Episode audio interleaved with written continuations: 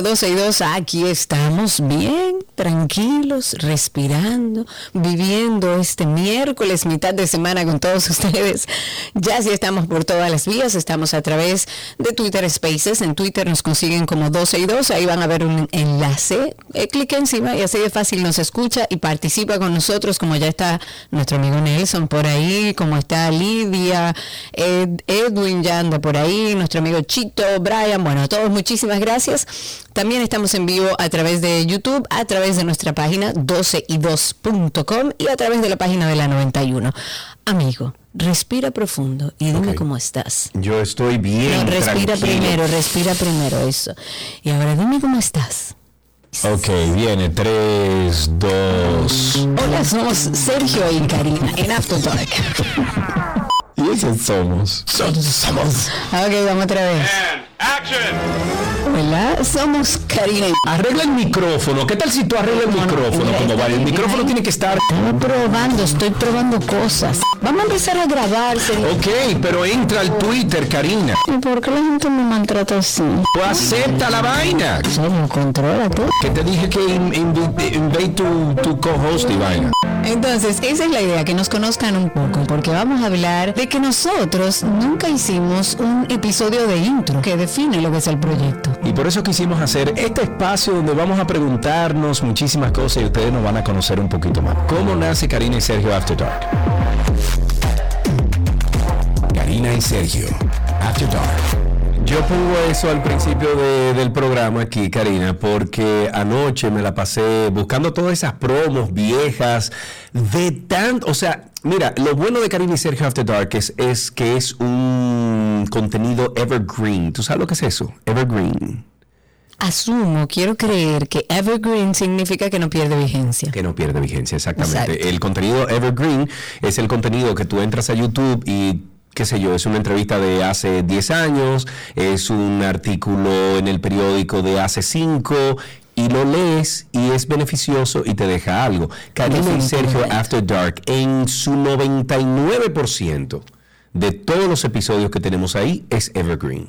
Sí. Yo creo que todos, ¿eh? yo creo que te quedaste corto. Recuerden que estamos en todas las plataformas de podcast, que nuestra intención es llevar información valiosa relacionada al tema de la salud mental, del bienestar, para que usted este año 2023 se empodere y decida que usted va a ser feliz, que si hay algo que solucionar mental o emocionalmente, puede hacerlo con las herramientas necesarias. Karina y Sergio After Dark, asimismo nos encuentra en Instagram, ahí hay un link directo, si quiere puede escribirnos cualquier cosa que necesite saber, tenemos profesionales que pueden ayudarles a entender cualquier cosa que esté viviendo. Karina y Sergio After Dark. Pero estamos empezando 12 y 2, vámonos con algunas informaciones. El Senado de la República Dominicansky aprobó en primera lectura el proyecto de ley orgánica de régimen electoral y esto fue presentado por los senadores Alexis Victoria. ¡Ya! Vea que ese señor no iba a renunciar. Él dijo que iba a renunciar si encontraban que una de sus empresas estaba eh, eh, sirviendo al Estado, pero al Estado. Pero se, confirmó, pero no, parece que él se le olvidó la parte que él dijo que iba a renunciar. Ok, bueno, pues Alexis Victoria Yep y Ramón Rogelio Genao. Esta pieza legislativa fue sancionada a unanimidad con la votación de los 24 senadores presentes en la sesión del Pleno del día de ayer. El proyecto de ley procura regular el ejercicio del derecho. Tú sabes que a los senadores cuando faltan a una de las sesiones, debería de contársele. Yo estoy de acuerdo. Cada sesión que usted, así como le pagan las extraordinarias, las comisiones y las que sí o qué, usted falta, usted se le descuenta un día de trabajo. ¿Cuánto que ganan? ¿400 y pico? Un 300 y pico. Bueno, eh, 300 y pico de mil, entonces se calcula, ok, un día para usted vale 3, 15 mil, 20 mil pesos o 30 mil pesos, lo que sea y usted falta y bueno, usted y se entonces, le descuenta. Exacto. Eh, ¿Qué es lo que dice Josué? Que dice active la cámara. ¿Cómo que active la cámara? Pero estamos activados, ¿qué es lo que pasa? Ahora sí me preocupa. Yo no sé. Vamos a actualizar un caso. No, eh, espérate, no he terminado, mi amor, ah, espérate. Este proyecto de ley procura regular el ejercicio del derecho de la ciudadanía a elegir y ser elegible, además de establecer el procedimiento y desarrollo del proceso electoral. Entre los aportes de la ley electoral se destaca la implementación de un sistema de consecuencias por exceder el tope de los gastos de campaña, la creación de la Procuraduría Especializada para la investigación y persecución de crímenes y delitos electorales. Wow. Entre otros importantes aspectos, esta ley tuvo que ser reintroducida tras perimir por el tiempo transcurrido, aunque había sido aprobada previamente por el Senado y había pasado ya a la Cámara de Diputados. Finalmente, bueno, iba a actualizarles con respecto al tema que ha movido a la sociedad a estar interesada en saber qué pasó, pero además genera mucha preocupación entre las madres que van a estas maternidades a tener a sus hijos. Y es el caso de la bebé secuestrada. Y según lo que ha salido, un TikTok, oigan bien, un TikTok, que eso es una red social, fue el móvil para dar con la mujer que secuestró a la bebé recién nacida. Luego de que la policía nacional rescatara a esta bebé que fue robada, recordemos, en la maternidad San Lorenzo de los Minas, eh, y apresada a la responsable, señalada como Pamela Rosario Suárez, se han ofrecido algunos detalles del hecho que eh, evidentemente no deja de consternar a la población, además de que hay muchas informaciones. Yo siento que el trabajo de la policía fue muy bueno, fue rápido, sin embargo, siento que a nivel de información ha sido medio torpe, porque se ha hablado ahora de que existe toda una red que hace este trabajo. Si es así, ¿quiénes son? ¿Cuáles son? Cuáles otros niños eh, han, han raptado, han secuestrado, porque hablar de una red preocupa. Una cosa es un caso aislado, otra cosa es que hablemos de una red y eso es lo que ha hablado, o por lo menos oficialmente se ha hablado. El fiscal titular de la Fiscalía de Santo Domingo Este, ha dicho que pudieron dar con el, paradero de, esta mujer de Rosario Suárez gracias a la colaboración de un testigo allegado a esa mujer. Y se trata de un amigo que reside en un sector de Sabana Perdida, en Santo Domingo Norte, al que esta mujer que secuestró a la bebé le pidió alojamiento la madrugada del sábado 21 de enero junto a la bebé. Ella le comentó que le habían dejado la bebé para que la cuidara y se marchó muy temprano en la mañana de la casa de este amigo. Luego esta mujer, apellido Rosario Suárez, tomó rumbo hacia su casa en Villarriba, en la provincia de Duarte. El conocido vio un video en la red social de TikTok que hablaba sobre el robo de una niña y entonces como que se le prendieron todas las alarmas. Y ya a él, según lo que él comenta, le había parecido extraño que esta mujer acudiera a su casa con una bebé recién nacida, ya que él no le conocía hijos. Entonces era como algo extraño. Y al ver en TikTok que se había perdido esta bebé, pues se puso en contacto con la policía aportó la información pertinente y con esos datos fue que el DICRIM de la Policía Nacional se traslada a la provincia de Duarte donde ahí encontraron y rescataron a la bebé. Oh, Dios mío. Bueno, vámonos con las vacunas sobre el cólera. El, ayer lo estábamos mencionando aquí en 12 y 2. El Ministerio de Salud Pública mantiene esta búsqueda de casos de cólera casa por casa en comunidades afectadas, mientras trabaja en la logística para empezar a aplicar en grupos de mayor vulnerabilidad las 185 mil dosis que fueron recibidas el pasado lunes. Tras su llegada al país, estas vacunas fueron colocadas en los almacenes del programa Prevenibles por vacunas y se espera que hoy ya se ofrezcan todos los detalles de su distribución y aplicación entre los pobladores de los sectores más vulnerables a infectarse de la bacteria que produce esta enfermedad del cólera, muy vinculado al hacinamiento e insalubridad. Para esta vacuna se priorizará a personas a partir de los 60 años, además a todo el personal que trabaja en comunidades de riesgo, como son los que están en los hospitales que tienen cólera.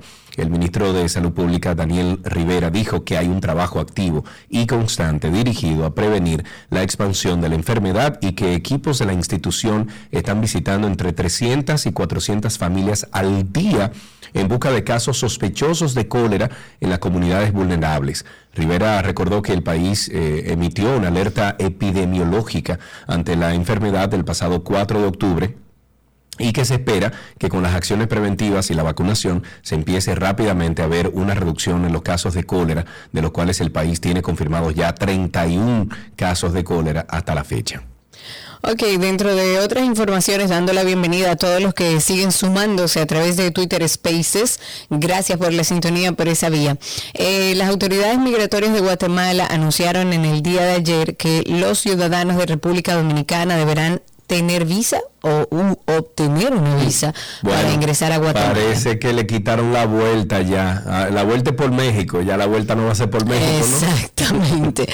bueno, todo esto, hay mucha gente que dice que por qué, que por qué ahora Guatemala pide visa. Bueno, es que en el último año se ha evidenciado un aumento de dominicanos que transitan de manera irregular con el fin de llegar a los Estados Unidos. O sea, eh, eh, llegan hasta Guatemala, pero el fin es Estados Unidos. El año pasado. peor, compadre. Yo no entiendo. El año pasado, Guatemala negó el ingreso a más de mil dominicanos. Estamos hablando exactamente de 1.393 dominicanos. En el 2021 fueron 474 las personas rechazadas. Todo esto según los datos que aporta Guatemala. A partir de la segunda semana de febrero, los dominicanos que deseen ingresar a Guatemala deberán obtener una visa tipo B, que es la visa que le va a permitir permanecer, bueno, la visa de turista que le, permite permanecer durante 90 días en ese país centroamericano y por supuesto circular en él. El IGM asegura que esta medida está fundamentada en reportes de aumento de flujo migratorio irregular de personas de República Dominicana que buscan llegar a los Estados Unidos. Vamos entonces al problema este del Colegio Médico Dominicano y las ARS. El presidente del Colegio Médico Dominicano, Senencaba, dijo el día de ayer que, de momento, no hay más diálogo con la Comisión Especial del Consejo Nacional de la Seguridad Social para buscar una solución a estos reclamos y demandas en contra de las administradoras de riesgo de salud. Eh, dice aquí, estoy citando, las negociaciones se pararon. Así dijo Senén a miembros de la prensa. El lunes los galenos sostuvieron un encuentro, el séptimo, siete de ellos, por espacio de una hora y media con la comisión del CNSS, donde no fue posible encontrar una solución. Desde la cuarta reunión, Cava había suavizado ya el tono de sus discursos, eh, asegurando que las conversaciones transitaban por caminos positivos, lo que había devuelto la esperanza a los afiliados de que pronto se levantarán las suspensiones a las ARS seleccionadas. Cava dice que la decisión de no dialogar más se fundamenta en el que, bueno, el CNSS ya no quiere brindar respuesta inmediata al conflicto y pide plazos de tres y cuatro meses cuando en menos de un año a las ARS les aumentaron 11 mil millones. Es lo que digo, Karina. Vivimos un sistema capitalista, ganemos todo, pero en esa disparidad, oye, con esa disparidad, no, así no se puede. Yo estoy de acuerdo con el, no con todo, pero con muchas cosas del fondo pero no de la forma. No, no, no, así no. Tanta ganancia para un solo lado no puede ser. Eh, dice aquí también que todas las ofertas son futuristas, dice Senencaba. Algunos ejemplos de los plazos solicitados por el CNSS incluyen de 60 a 90 días para buscar una alternativa de mejoría para el catálogo de medicamentos y de 45 a 90 días para una propuesta de parte del Comité de Honorarios para aumentar los 500 pesos que perciben los galenos de acuerdo con el tarifario vigente no quieren tocar las ARS ni con el pétalo de una rosa. Así dijo el presidente del Colegio Médico Dominicano. Yo estoy de acuerdo con muchas de las cosas y de las reivindicaciones que ellos han sugerido. Lo que no estoy de acuerdo es en la forma. Tú sabes que yo, yo, presidente de este país, y, con cierto poder, por ejemplo, y que tenga mi partido en el Senado, tú sabes lo que yo hiciera. Yo hiciera, no sé cómo se le buscara la vuelta, pero con el gobierno dominicano usted no puede ganar más que el 10% de cualquier negocio. Y ya. Usted quiere trabajar para el gobierno dominicano, usted quiere trabajar en una entidad para el gobierno dominicano vendiéndole, eh, eh, eh, ¿cómo se llama?, artículos o, supliendo al gobierno, usted gana 10%. Usted quiere hacer, por ejemplo, una, ¿cómo se llama esto? no es una estrategia, es una, un merger, es como una fusión. Una fusión, una público, Ajá, público-privada. Bueno, pues el gobierno se gana 60 y usted se gana 40 y ya. Yo, yo, o sea, la verdad es que yo en términos económicos no me gusta opinar, no sé si eso es posible, pero eso hay que dejárselo a los que saben. Lo que sí es que yo entiendo que hay reivindicaciones que hay que prestarle atención, que exige el Colegio Médico Dominicano. Sin embargo, no estoy ni estaré de acuerdo con esta forma que están utilizando, porque al final los que quedan lastimados, tú sí, hasta que llegue y entregue tu seguro, Cariño. que no te lo reciben. Ajá, mi vida, lo que pasa es que, ¿qué otras formas? Dime, ¿qué otros mecanismos tú le dejas al Colegio que haber otras formas, sobre todo en el área de salud, tiene que haber otras formas. Tú tienes gente muy inteligente alrededor tuyo. Júntate con ellos que te den una solución y hablemos Y existen personas que planteen soluciones que no le en los intereses y la vida de los ciudadanos. Y más cuando se habla de salud. No estamos hablando de un relajo, estamos hablando de la salud de los dominicanos. Usted no puede, por, su, por lo que usted solicita como reivindicación, sea válido o no sea válido, poner en riesgo la salud de los dominicanos. Dile eso a Juan Pablo Duarte y a Mella y toda esa gente, porque aquí estamos, estamos invadidos y bueno, nada, vamos a hablar, ven, vamos a hablar. Ese es otro escenario. Eh, Esa es, otra época. También hablemos de la Guerra Fría y de todas las guerras que se han dado. Tenemos que estar de acuerdo. Así que hay que hacerlo. El fondo es el mismo, la esencia es el mismo, eh, la misma, Karina. Al final se acaban los recursos de negociación, al final se acaban las la conversaciones, al final, que al final lo que tú tienes que sacar un machete y vamos arriba. Podemos no estar de acuerdo. Yo no estoy de acuerdo con la forma en la que los médicos están exigiendo estas reivindicaciones. Quizás en el fondo sí, en la forma. Años en eso, años en eso. Hablemos y retomemos el tema de la niña eh, secuestrada. En este caso eh, surge a raíz de esta penosa situación que la Comisión del Senado de nuestro país va a estudiar un proyecto de ley que crea la protección y seguridad de los niños y niñas recién nacidos en las instituciones hospitalarias de nuestro país. El proyecto es del senador de Atomayor, Cristóbal Castillo. Él dice que casos como el del pasado sábado ocurren cada cierto tiempo en nuestro país y que no se le no se le ha buscado como un candado, esto en referencia al robo de la bebé en la maternidad de los Minas. Este legislador pidió a la Comisión de Salud eh, a ver si puede dar seguimiento debido. Ellos tienen como objetivo aumentar la seguridad hospitalaria pública y privada, esto con el fin de, de, evitar estos secuestros, robo, eh, robo, sustracción de niños, de niñas, que a mí me parece una locura que una persona pueda entrar a un hospital y salir con una niña. No es más, es que ahí parece que no hay ningún tipo de control pero también se habla de colocar cámaras de videos en circuito cerrado, un equipo de grabación en el área de recién nacidos, que eso debería estar. Ahora. Exacto. Ahora eso debería estar. No, por Dios. Pero no, no, estaban dañadas. También habla de los ascensores, de pasillos, de entradas y salidas, de las escaleras que estén vigilados las 24 horas del día. Pero también dentro de este proyecto que se pretende revisar, eh, se habla de establecer un control que prohíba a los visitantes en el área de recién nacidos. Ahí no entra nadie. Ningún visitante. Usted la mamá, usted viene. Usted, ningún visitante. Pero además plantea de manera estricta registrar a todos los empleados y el personal que atiende a los niños. Ok, dice por aquí una noticia, una noticia. Em, mira, para agregar a eso que dijiste, eh, es que ya dentro... de Dentro de toda la estructura hospitalaria de República Dominicana, deberían, por ejemplo, implementar un sistema de seguridad de acceso para controlar quién entra y sale de y eso es más fácil. Hay que establecer una política de visitas para asegurar, por ejemplo, que solo los familiares cercanos y los profesionales médicos autorizados tengan acceso a esa maternidad. Utilizar cámaras de seguridad, de seguridad, como dicen ellos, para hacer un levantamiento, para ver cuáles tienen y cuáles no. Y hoy en día una cámara de seguridad, un sistema de seguridad, te sale por 30 dólares. Por 30 dólares. Amazon tiene una marca que se llama Blink, que es la que yo utilizo en la oficina, utilizo en la casa eh, y estamos instalando en todas las, propiedades que estamos manejando ahora. 30 dólares, dos camaritas y un cosita se conecta a internet, eso funciona perfectamente. el control es fácil lograrlo, sobre todo en una época como esta, eh, donde la tecnología nos ayuda mucho.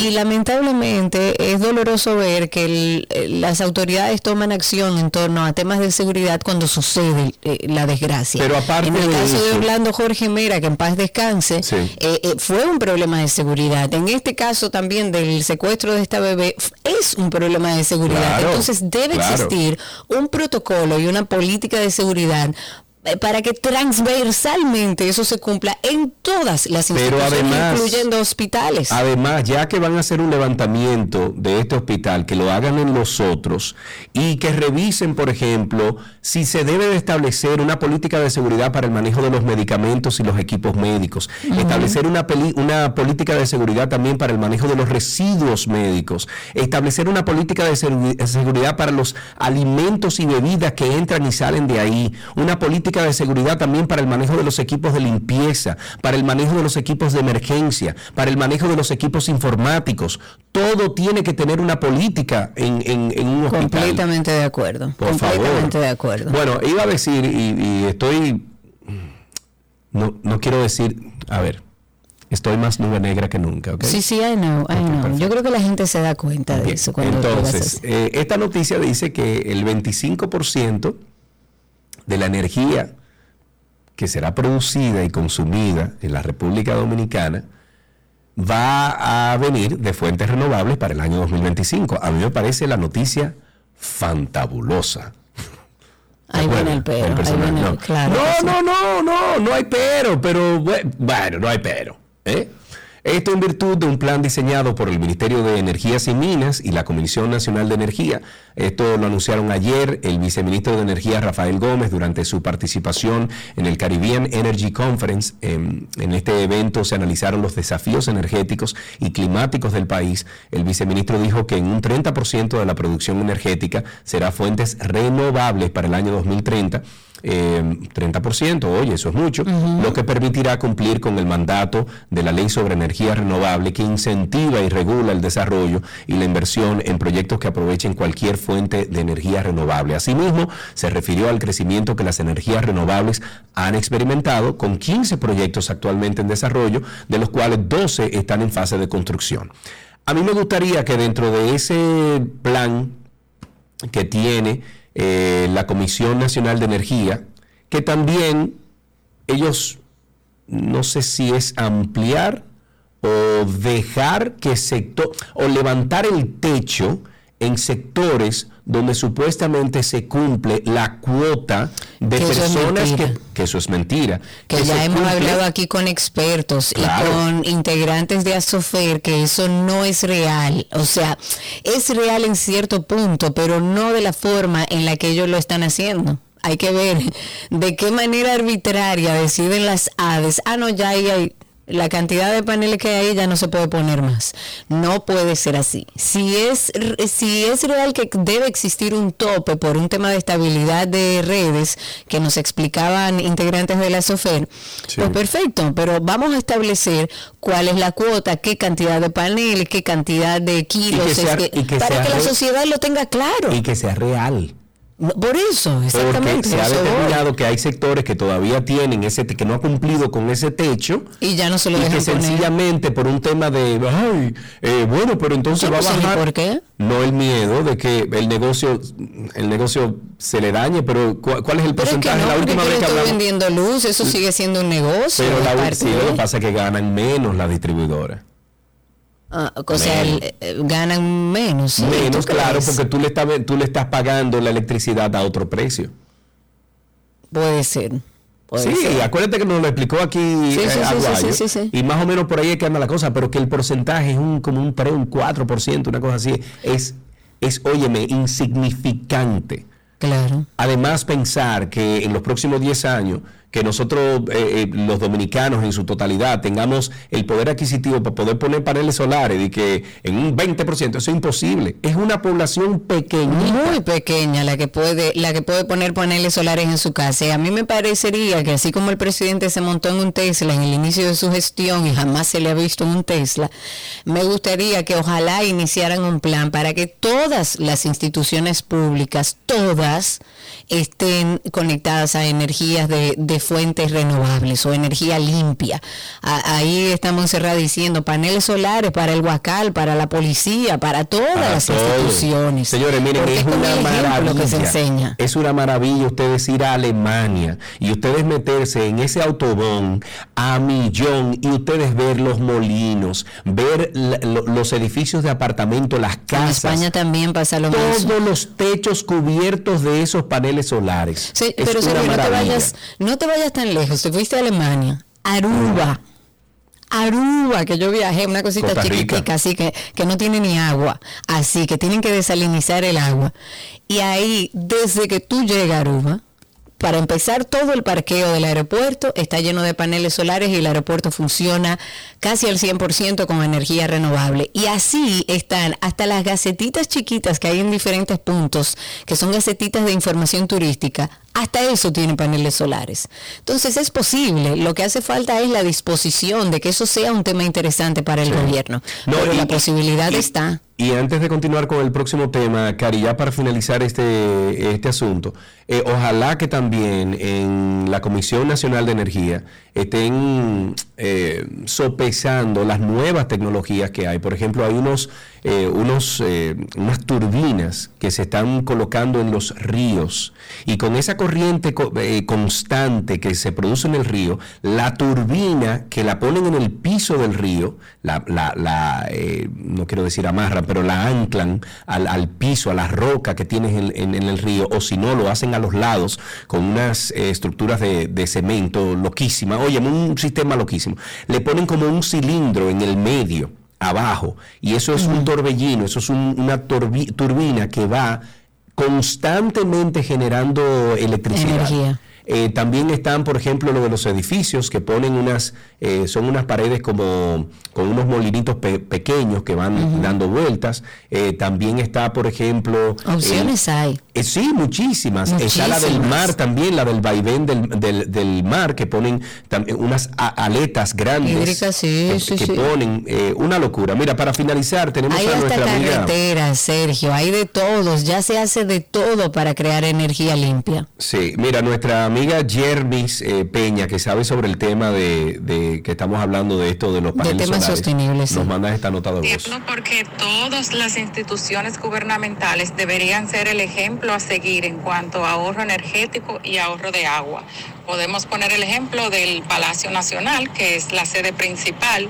Están todos esos equipos eh, de aire acondicionado obsoletos que tienen un gasto y un consumo y un alto nivel de contaminación al medio ambiente. El paisajismo del Palacio Nacional requiere una cantidad de agua para el cuido que es también otro absurdo. Entonces así nos vamos de institución en institución. El propio medio ambiente en el establecimiento que está con todos esos cristales entra una cantidad de calor que hace que obligatoriamente tengan que encender todos esos aires acondicionados. Entonces, eso es parte de las políticas públicas, que no es solamente ir al exterior y decir que nosotros vamos a llegar a cumplir con las metas establecidas por la ODS, es ponerlo en práctica. Así es, eh, totalmente de acuerdo también con Jermis, eh, y tú y yo creo que Karina somos de las personas que piensa que a lo mejor dar tres mil, dos mil pesos más por un equipo eficiente, que comprar un equipo que ya no es tan, tan práctico y no, no ofrece esa eficiencia en, por ejemplo, en consumo energético, yo lo doy de mil amores. Pero claro. Entonces, en el Palacio Nacional, a ese Palacio Nacional hay que hacerle, pero un levantamiento de todo su equipo. Yo no, ¿Cuándo fue la última vez que tú fuiste al Palacio?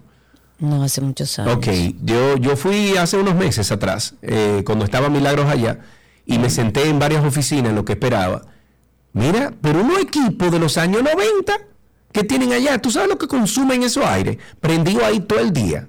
Terrible. Entre otras cosas. Pero eso hay que hacerlo en todas las instituciones. Eso claro, y a lo mejor es un tema costoso que no hay que hacerlo de un día para otro, pero por lo menos la intención de, ok, este es el plan de trabajo. A partir de ahora lo que tenemos es para cambiar tres aires, vamos a ponerlo así.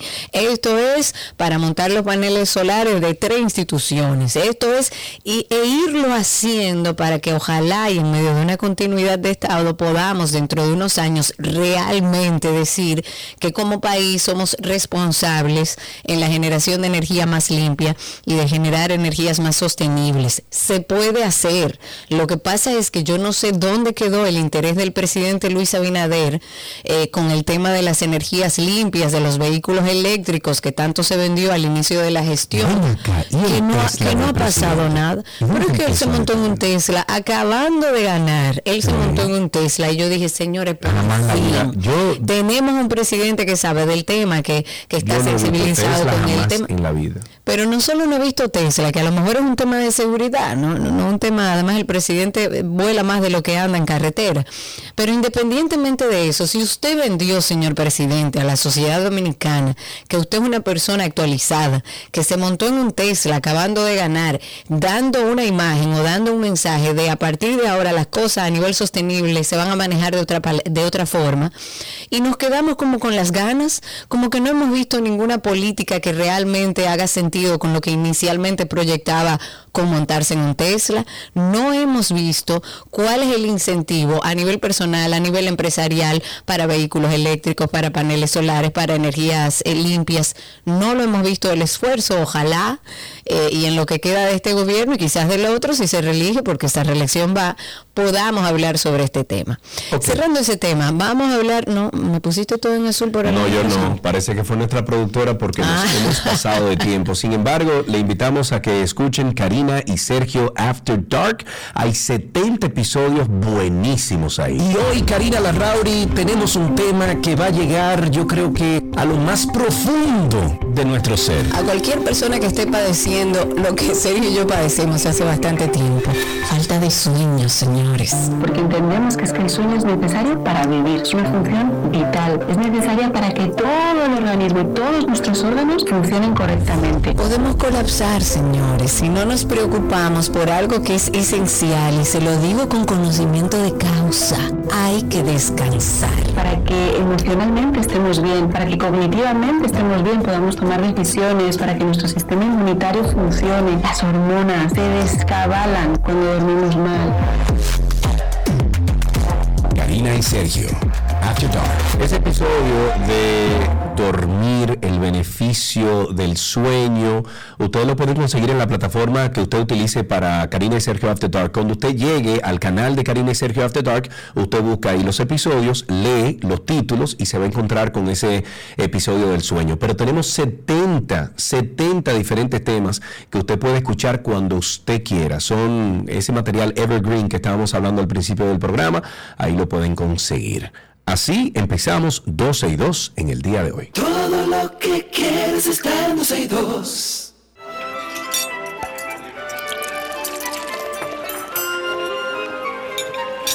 Hola la meliche mancha comunidad de Gaby Lapas que se buenísimo. We Gaby. Que que bule.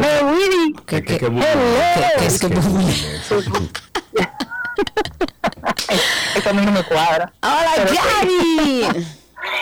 Hello, hello. Miren, eh, gracias a todas las personas que me escribieron ayer con lo del air fryer. Yo creo que voy a hacer una promesa pública de poder utilizarlo. Muy bien. Eh, tengo que desempolvar el mío. Pásale el bañito al air fryer y pónganse a practicar esas recetas que van compartiendo. Les vamos a animar a otras personas a que busquen a Gaby en Instagram como gabriela.reginato y por ahí mándenle mensajes directos de recetas que ustedes hacen con air fryer. Ella las va a probar, va a ver si les sale bien y después entonces hacemos le voy a dar el, turno, le voy a dar el turno, pero denme tiempo. Sí, denle tiempo. Mientras tanto, estamos en una semana de recetas veggie junto a nuestra querida Gaby. ¿Hoy qué preparamos? Mira, esta receta que vamos a preparar hoy con un arrocito blanco de la garza cae perfecto porque es un salteado de vegetales. eh, tan pronto terminemos la receta, voy a subir la receta de ayer, que fue nuestra cena de anoche, que quedó deliciosa, esa sopa de de tomates asados y esta noche voy a hacer el wok también para eh, subírselas de igual manera en un videito. Ok. Miren, vamos a necesitar para estos vegetales salteados una combinación de sus vegetales favoritos que vamos a cortar más o menos en tamaños iguales. Cuando digo vegetales puede ser, por ejemplo, una zanahoria, una taza de repollo, una cebolla blanca, a ti no, pero bueno, un pimiento morrón, una taza de brócoli, Vamos a suponer que ese sea nuestro, nuestro conjunto de vegetales. Aparte vamos a necesitar dos dientes de ajo y dos cucharadas de jengibre picadito. ¿Ok? Eh, además, para finalizar, podemos utilizar semillitas de sésamo o semillas de cajuil, que todavía es más interesante para mí las semillas de cajuil, y puerro picado. Eso va a llevar una base de, de una salsa que es muy fácil de hacer, que la pueden utilizar para inclusive eh, otros salteados que ya hemos compartido durante todos estos años. Si quieren agregarle alguna proteína, pues le va súper bien por igual. Vamos a necesitar tres cuartos de taza de algún caldo de, pollo, de vegetales, o puede ser agua. En el caso del caldo, lo que le va a dar es un poco más de sabor, pero agua puede ser perfectamente también tres, tres ah, cuartos de taza. Una cucharada de fécula de maíz, dos cucharadas de vinagre de arroz. Si no tiene vinagre de arroz, puede sustituirlo por una cucharada de vinagre blanco o vinagre de sidra como ustedes utilicen, o en su defecto inclusive una cucharada de limón, de zumo de limón. También necesitamos media cucharada de aceite de sésamo, una cucharadita de sal y media cucharadita de azúcar. ¿Ya? Entonces vamos a mezclar todos estos ingredientes para hacer nuestra base del, vamos a decir, del caldo de los vegetales. Aparte, en el wok vamos a agregar, se me olvidó ponerle también una cucharada de aceite vegetal. En el wok caliente, si usted tiene, o puede ser perfectamente en una sartén, eh, en este caso una sartén de teflón pudiéramos utilizar, vamos a agregar el aceite vegetal, y cuando se caliente el aceite vegetal vamos a incorporar los ajos picados junto con el jengibre picado. Ya cuando se dore un poco vamos a comenzar a agregar los vegetales, desde mayor cocción hasta menor cocción. En la sugerencia que le di de vegetales, prácticamente todos se pueden comer crudos, o sea que aquí el orden de los factores no altera el producto, pero yo comenzaría por la cebolla, luego ají, seguimos por la parte del repollo, zanahoria y brócoli. Okay. Lo vamos a saltear, en, o sea, todos juntos con esa, con, con el poco de aceite que tenemos y el jengibre y el ajo. Dice Rinos que él prefiere echarle agua y no vinagre, que el vinagre como que lo añeja, dice él. Eh, bueno, estamos utilizando agua, eh, tres cuartos de taza de agua, si él no quiere ponerle vinagre, que no le ponga vinagre. la, parte del, del, vinagre, es, eh, del, ácido, mejor dicho, es opcional. Eh, por el balance de la soya, del sésamo y demás, pero en este caso opcional y si necesitamos agua o algún líquido que puede ser, como te dije, el, el caldo el caldo, o el caldo de pollo. Entonces, luego de pasado dos minutos eh, salteándose los vegetales, vamos a incorporar nuestro caldo que habíamos hecho mezclando todos los ingredientes anteriores, donde está el agua, la fécula de maíz, el, aceite de sésamo y demás, teniendo en cuenta que si usted lo preparó con antelación unos 10 minutos antes, la fécula de maíz se va a quedar en el fondo. Usted con un tenedorcito o lo que sea la mezcla bien y se lo agrega a los vegetales. Aquí vamos a bajar el fuego, porque si tenemos el fuego muy alto se va a evaporar muy rápido nuestro líquido y no van a quedar nuestros vegetales jugosos. Entonces, inclusive si su wok o su sartén tiene tapa, les recomiendo taparlo porque así va a quedar el vegetal todavía más eh, jugoso. No necesariamente crujiente porque le vamos a crear más vapor, pero sí más jugoso. Vamos a saltearlo por tres minutos más Después de estos tres minutos, vamos a apagar fuego, agregamos las semillitas de sésamo o de cajuil, como usted prefiera. Si le gusta el cajuil, les recomiendo tostarla un poco. El puerro, mezclamos, servimos y si se antoja su arrocito blanco lo pone al lado y, claro que el arroz blanco va, por supuesto que va. Recuerden que las recetas de Gaby siempre están en nuestra página.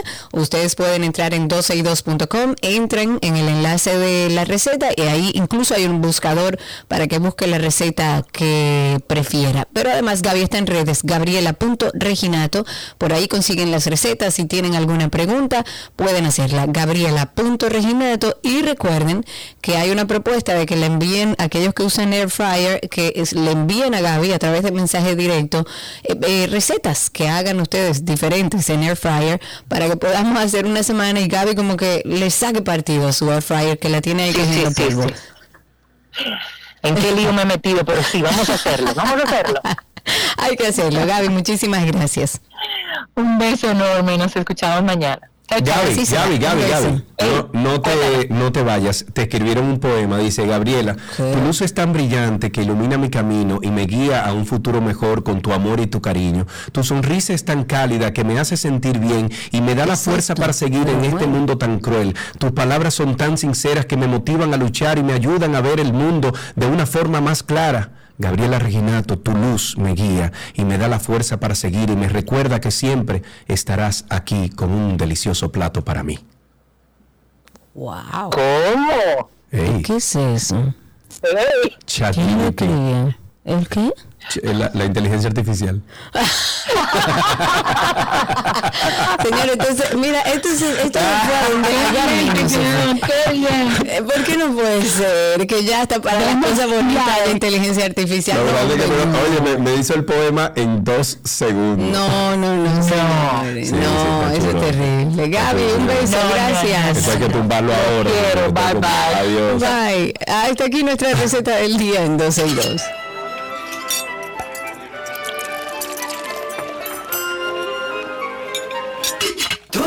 Lo que quieres está en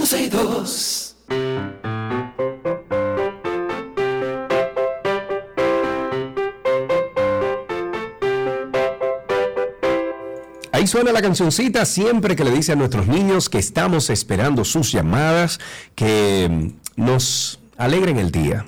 Vamos a decirlo así, que nos alegren el día con sus ocurrencias.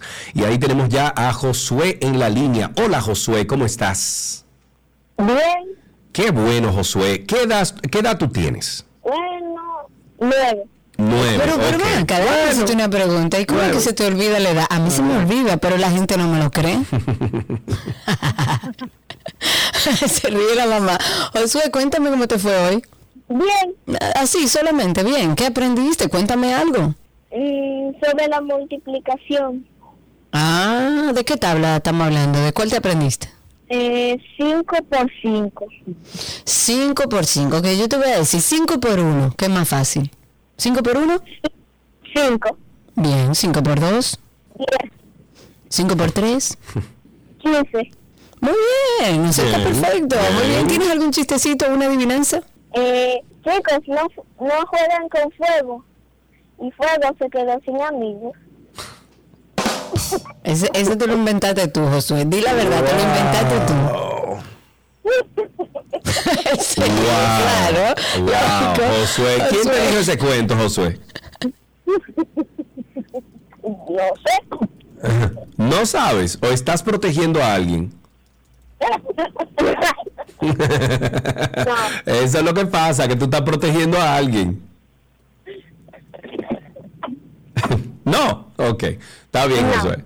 Mira, ¿qué le dijo una cebolla a otra cebolla? Qué barbaridad. No sé. Ni te va a decir, dale, cariño. dale.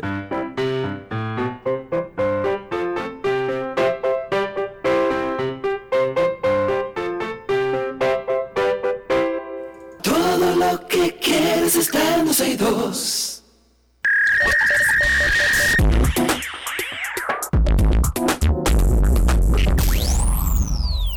Estamos ya en lo mejor de la web y tenemos a un gran amigo, casi ni conozco, se tiñó y todo. Yanko Briseño está aquí, entrenador certificado de neuroventas, experto en marketing web, neuromarketing, blogger y marca personal. Tú sabes qué lo que pasa, que Yanko cuando llega a la, por ejemplo, lo contratan para un trabajo, para un trabajo de neurociencia, no sé qué, y él llega así, con ese look, con ese feeling, y dice, este es el tigre que necesitábamos. Claro. ¿Verdad que sí, Yanko? Claro, hay que buscar cualquier herramienta.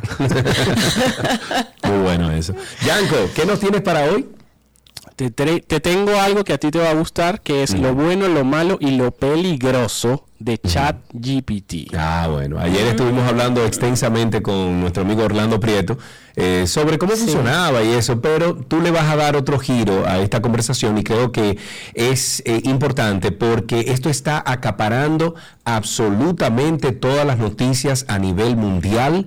Eh, incluso ayer, yo suelo ver noticias de noche cuando llego a la casa, ayer en, en NBC, ABC y en Fox, los tres estaban tratando el tema de ChatGPT porque hay estudiantes que ya se están, a ver, eh, están dejando que esta inteligencia artificial sea quien les escriba los ensayos, etcétera. Y entonces ahí Es no una cosa, señores, mira, ahí te estaban preguntando, Sergio, el, Sí. el que te escribió el poema, no puede ser eh, que, que ahora toda la carta romántica que lleguen sea una inteligencia artificial que le escriba. Bueno, pero es así. A ver, No puede Yanko, ser. hablemos, amigo.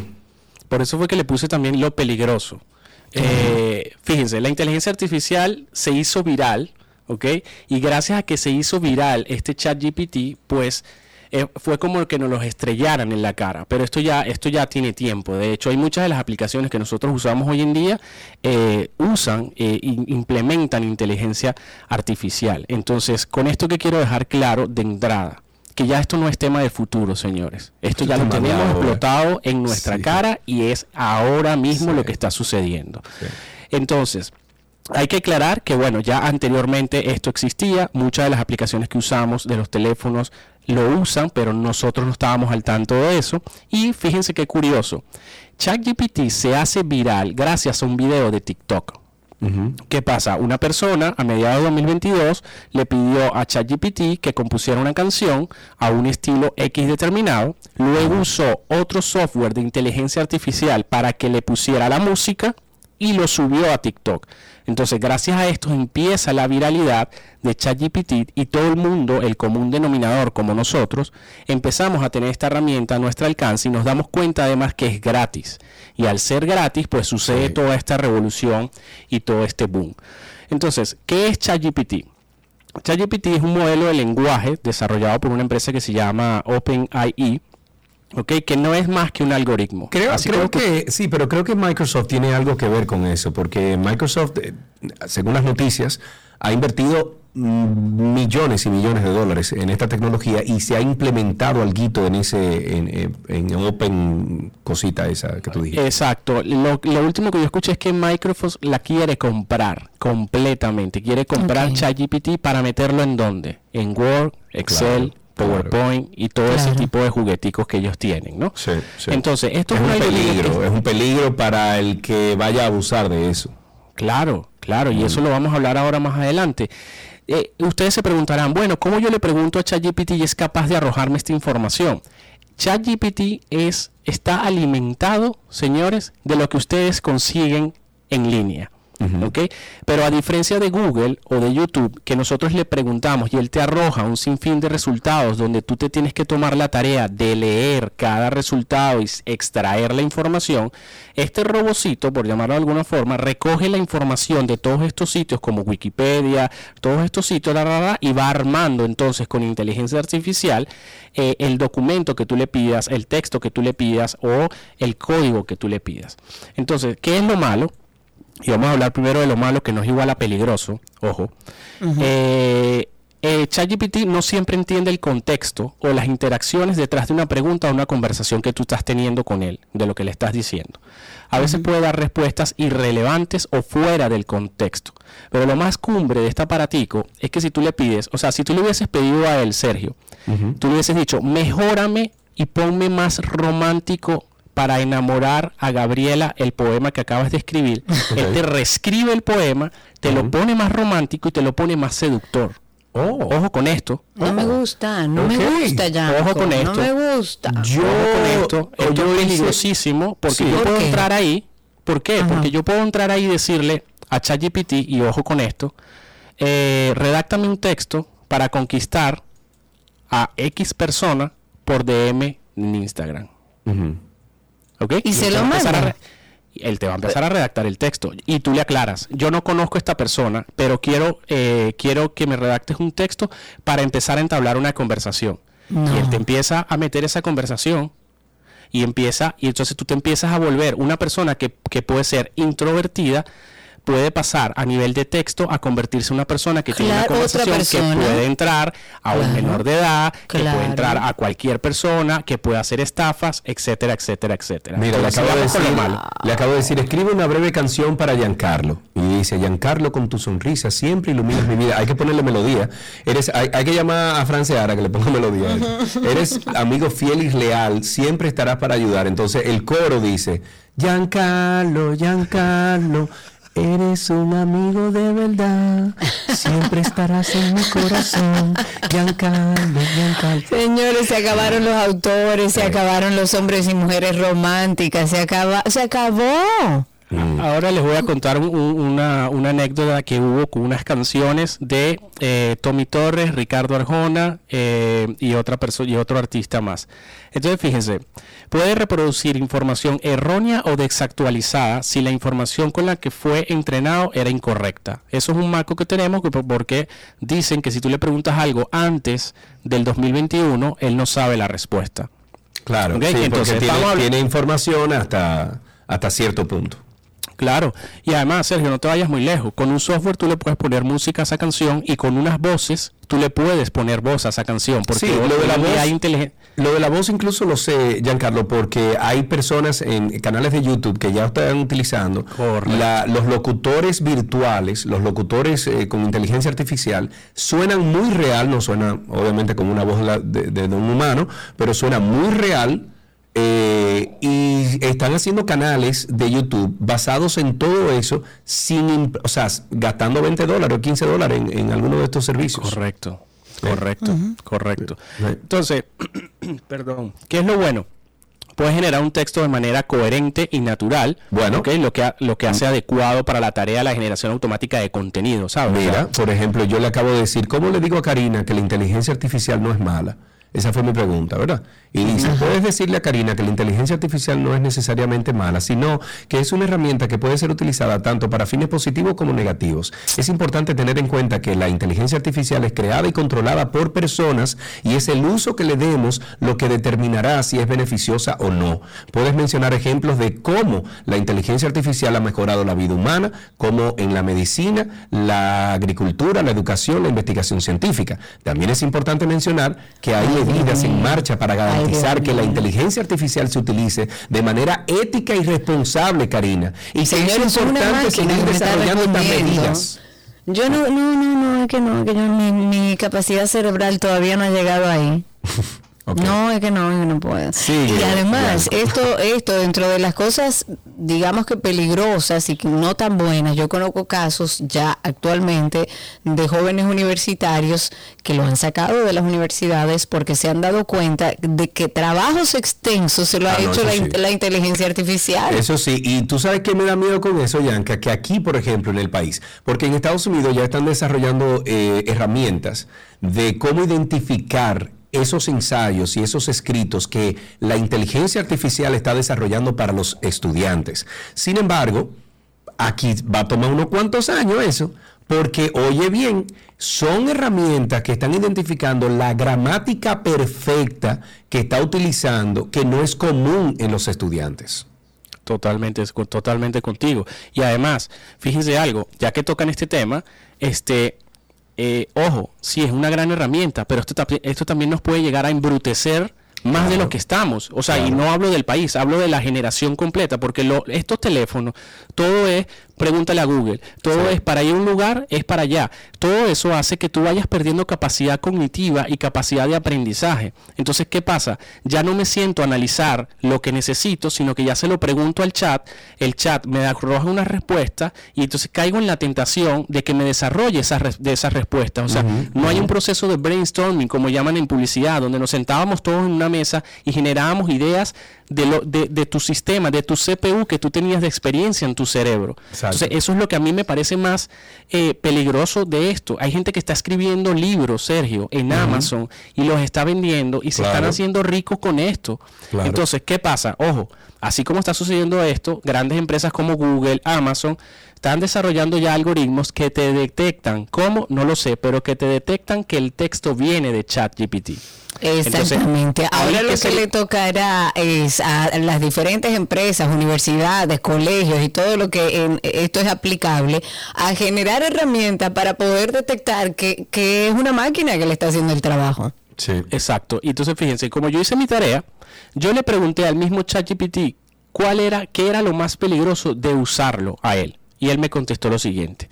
Puede ser utilizado para generar contenido falso o engañoso, como noticias falsas o discursos políticos generados Mm. automáticamente. Mío. Puede ser utilizado para automatizar la difamación o el acoso en línea.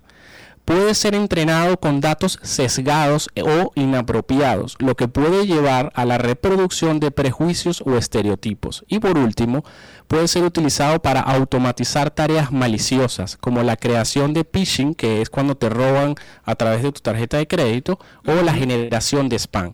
Si yo le pregunto a él, desarrollame más esto, él me va a seguir desarrollando esto. Y- Claro. Y, claro, si lo hago, caigo en un tema de desesperación, colapso y Sí, digo, Dios sí, mío, ¿en qué vamos a parar? Pero simplemente lo quería traer aquí. ¿Por qué? Porque ahora le saco lo bueno a esto. Señores, ¿es una herramienta que puedes usar? Sí, puedes usar. claro. Si estás trancado en contenido, no sabes qué publicar, pregúntale a ChatGP- a ChatGPT, pero qu- quédate con los enunciados que te, que te lance y tú date la tarea de ir a buscar en Google, en YouTube, en este tipo de cosas. Eh, ¿Qué va a pasar con esto? Pues nada, a- le va a llegar su, le va a llegar la ley, seguramente lo van a empezar a cobrar, Claro. eh, seguramente no lo vamos a poder seguir usando así tan deliberadamente. Claro. Eh, Sí, pero, tú sabes que es digital y en, en lo digital he aprendido que siempre hay Que un para tigre. todo hay un truco. No, que si- va a haber un hacker. Por ejemplo, eh, bueno, Orlando Prieto me mandó la versión ya sin ningún tipo de, de- de candado, de límite, eh, y la tengo en mi WhatsApp. Y te- estoy desde anoche preguntándole muchísimo disparate. Y me lo contesta y me lo y a veces dice un disparate, pero, pero la mayoría de veces hace sentido lo que dice. Claro, totalmente. Entonces, fíjense, algo que sucedió con Gaby Castellanos, eh, ella empezó a hacer una ronda de preguntas con, ChatGPT y hubo una persona que preguntó, ¿qué tengo que hacer para trabajar con Gaby Castellano? ChatGPT le arrojó unos cinco ítems, ella lo sube al story, ojo con esto, ella sube la respuesta al story y el tipo sube la respuesta al story. Al día siguiente él vuelve y le pregunta y adivina qué hizo ChatGPT.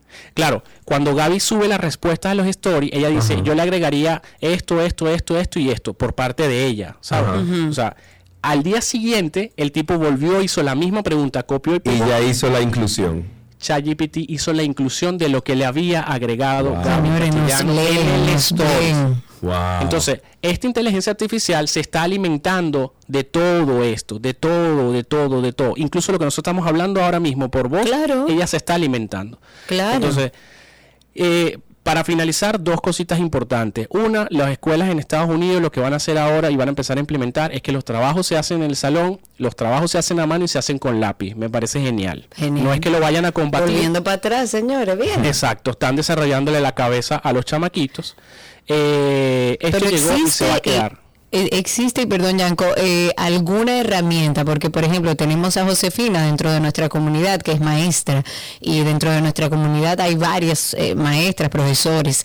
¿Existe actualmente alguna herramienta eh, básica que puedan utilizar los maestros para identificar que a lo mejor algún trabajo está hecho con esta plataforma?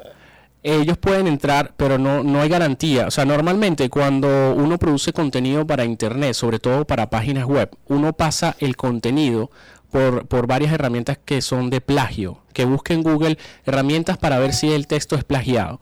Entonces. ¿qué pasa? Tú copias y, pega ahí, y pegas ahí el artículo que te mande el copy o la persona que tú contrates para eso, y él te va a arrojar qué tanto por ciento de ese artículo está plagiado totalmente o se parece mucho a un artículo de. Google. Lo que pasa con ChatGPT es que supuestamente, que bueno, hay versiones de que sí y que no, él va, él cada vez que tú le haces la misma pregunta te va arrojando respuestas diferentes. Pero a medida, según mi pensamiento lógico, a medida que se vaya incrementando el uso de las mismas preguntas, al menos que este eh, robot no se alimente de muchas, muchas, muchas fuentes, va a llegar a un punto en que va a tener que arrojar contenido duplicado. Claro. Entonces, a- ahí es lo que habría que hacer la prueba. Si yo le mando un trabajo a un niño y todos los niños van a ChatGPT, que el profesor se ponga y haga la prueba tres veces a ver qué Claro. tipo de respuestas arroja. Claro. Pero está muy difícil. Y un, un dato importante para que tú veas hasta qué punto estamos llegando. Eh, vi las noticias que hay varios influencers que ganan alrededor de un millón de dólares al año y cuando tú los ves son influencers de Instagram, bailan, cantan, hablan, se prueban ropa, trabajan con grandes marcas y son inteligencia artificial. ¿Qué? Son, son personas que tú las ves en Instagram y tú dices, oh, sí, es un influencer. No, señor. Son muñecas creadas con inteligencia No, artificial. por Dios. Cantantes con inteligencia artificial. ¿Y tú sabes qué es lo que dicen los Pero tipos? esa- eso, eso no canta, eso es un Que. No, claro que sí. que cantan lo que ellos quieren que canten, que no ponen prejuicios, que cantan a cualquier hora, que entrenan, que todo. Claro. Señores, hemos llegado al punto crítico de esto. Ahora, Me esto va, a, asusta, lo esto va a suplantar. siempre. Esto va a suplantar el trabajo de nosotros, para nada. Ustedes van a seguir No, siendo no. locutores, yo voy a seguir trabajando en marketing. Lo único es que hay que aprovecharse de estas herramientas y, bueno, eh, tomar en cuenta esto para, sobre todo, nuestros hijos, la generación que viene, que entonces ahora ah, la generación que viene no quiere ser médico, no quiere ser profesor, quiere ser youtuber, quiere ser influencer. Sí. Entonces, yo no sé quién nos va a atender a nosotros cuando seamos viejitos. No, no. Porque si La los médicos que están inteligencia ahora. artificial. Exacto. Nos irá a atender ChatGPT y sus primos. Claro. Que una será médico, la otra será plomera, la otra será Ah, electricista. Punto. Y te ponen en una cama y te dicen, eso está mal y ya, punto. La cara de preocupación de Karina va más allá, ¿ok? No, no, yo, yo Tú prefiero. vas a estar quedarme muerta, Karina. Tú vas a estar muerta ya cuando todo eso Muerta, pero claro. oye el nivel que andamos. No, ¿Qué es lo que vamos a educar? Vamos a estar ¿Qué es lo todos- que oye, vamos- vamos ya no sabemos si los presidentes hablan lo que le diga la inteligencia artificial, si los estudiantes están estudiando, si recibo una carta de amor y es una inteligencia artificial y no el tipo que me la está escribiendo. O sea, llega un punto en el que en el que está muy borrosa Pero es la, la línea que ya no podemos definir. Pero la intención fui yo que fui a ChatGPT No, hazme el dije, "Hazme favor. una carta de amor. Hazme el favor, porque de una máquina que me estoy enamorando. Bueno. Exactamente. Ok. Tal cual. Eh, Cristi nos acaba de poner aquí, déjame ver si lo puedo presentar en. YouTube. Eh, nos acaba de poner que esto es una, esto es una de las, eh, ¿cómo se llama? Una de las. De las influencers que son creadas por inteligencia artificial. ¿Cómo se Sí, pero esa llama? parece, está rara.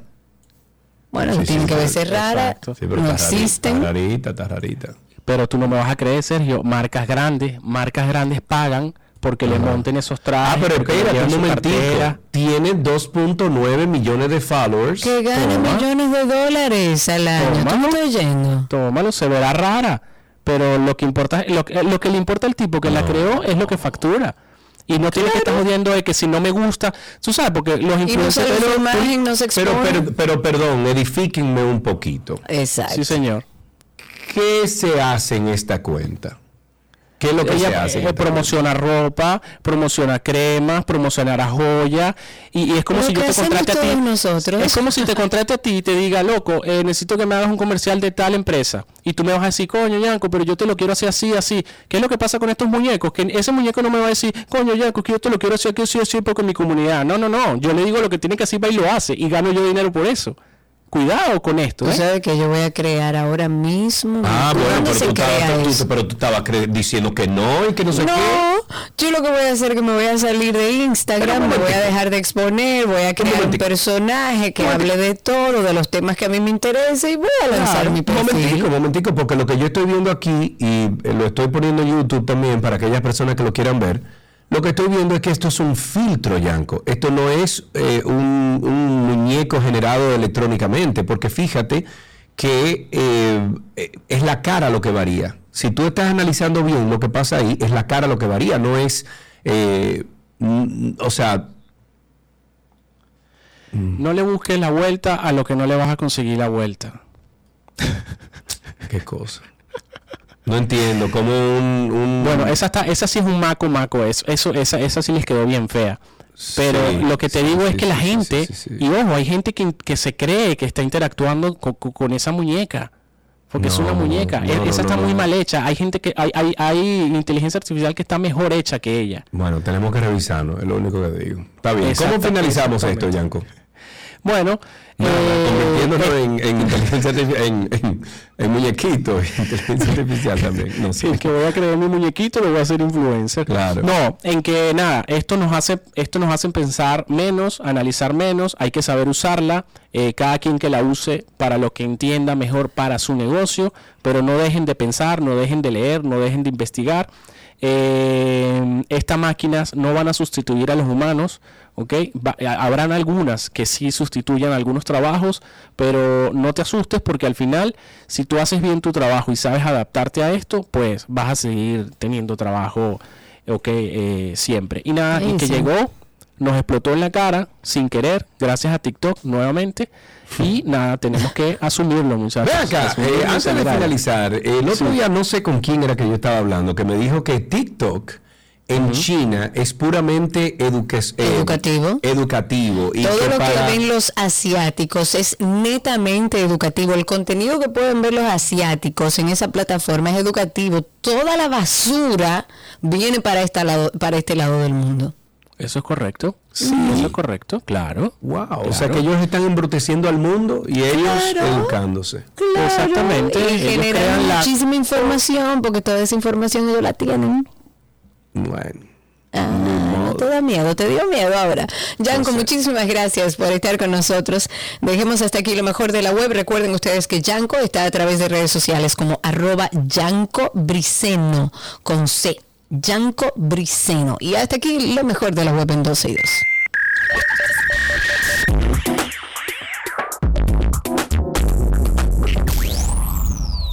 Todo lo que quieres está en 12 y 2.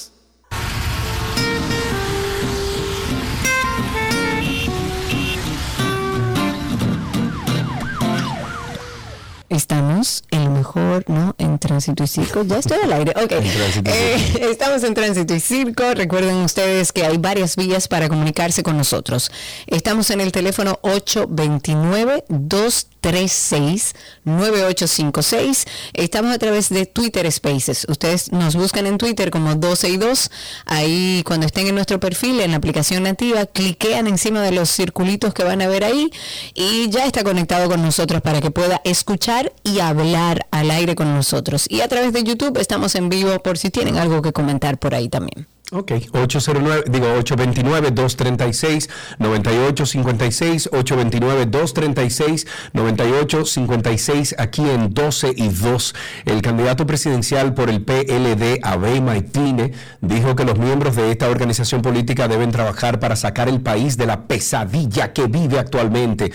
Aseguró que el gobierno está entregado a las élites y se ha olvidado de las necesidades del dominicano de a pie Abel dijo, y estoy citando, la manera de lograrlo es trabajando. Si usted está aspirando a regidor, alcalde, a diputado, a senador, dele para adelante, pero les pido que trabajen con pasión y con amor, escuchando a las personas, buscando soluciones a sus problemas. Esa es la mejor fórmula de reposicionar al PLD en el corazón del pueblo dominicano Mientras que el miembro del comité político y jefe de campaña de Martínez, Francisco Javier, aseguró, diablo, son los mismos personajes de años y años y años, Dios mío, aseguró que el PLD está mejor posicionado que el resto. ¡Uy! ¡Dios mío! A ver, él está haciendo su proyecto político. Qué rico escuchar esto. No puedo ni... La política dominicana, my friend. Ya, Ok. Bien, 829-236-9856. Tenemos una llamada. En la línea está Félix, me parece, con nosotros. Cuéntanos, Félix. Karina, buenas tardes. Sergio, saludos. Hermano. Bienvenido. De aquí del Cibao, Sergio, para ti. Sergio, Karina, estoy contigo con la inteligencia artificial. Estoy contigo, estoy asustado. Sí, estoy asustado. Yo soy graduado de Ucamaima 1994 y ahí era puro librazo que mandaba. Claro, muchachos, no tenía que coger en Intec. Mira, para para para buscar un libro habría, había que buscar una ficha, poner el nombre, ir a buscar el libro que está en la sección tal y ahora ya uno no tiene que pensar. No, no, esto es terrible. Sergio, esto es para ti. Yo apliqué para los paneles solares apliqué para los paneles solares del gobierno con el Banco de Reserva, adivina. Adivina, adivina. adivina. No, el, el, programa el programa del gobierno para, para el 1% que había que se iba a cobrar mensual ya no está. Ah, Ahora es un 18% para el préstamo de los paneles solares. Adivina. Buenas tardes. Adivina, adivina, adivina.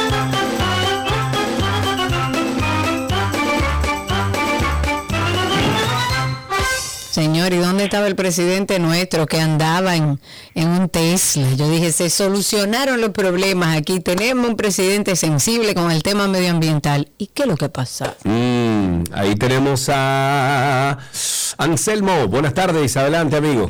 Mis queridos, buenas tardes. ¿Cómo están ustedes, Karina Sergio? Muy bien, gracias a Dios. Cuéntamelo. Qué bueno. Mira, tú sabes que ayer eh, yo regularmente les veo. Les veo por el canal de YouTube o les escucho. Sí. Y ayer me quedé con un poquito de mal sabor de boca porque vi como una mala energía y ahí no me gustó.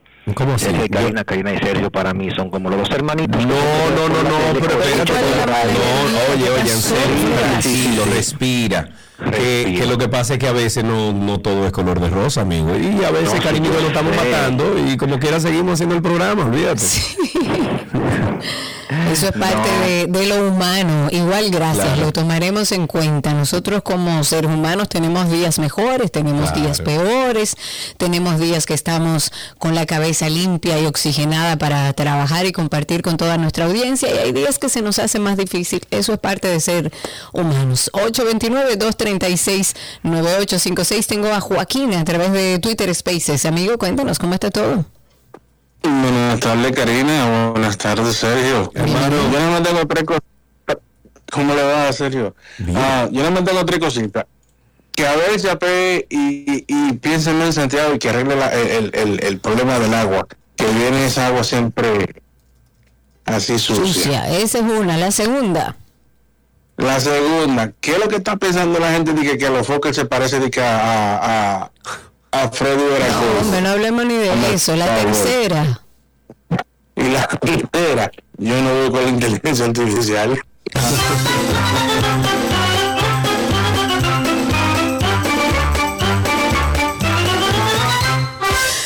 que son más lo que quieren que nosotros sigamos siendo seres humanos, que el que nos escriba una carta sea el que está enamorado, no la máquina que él tiene el enamorado.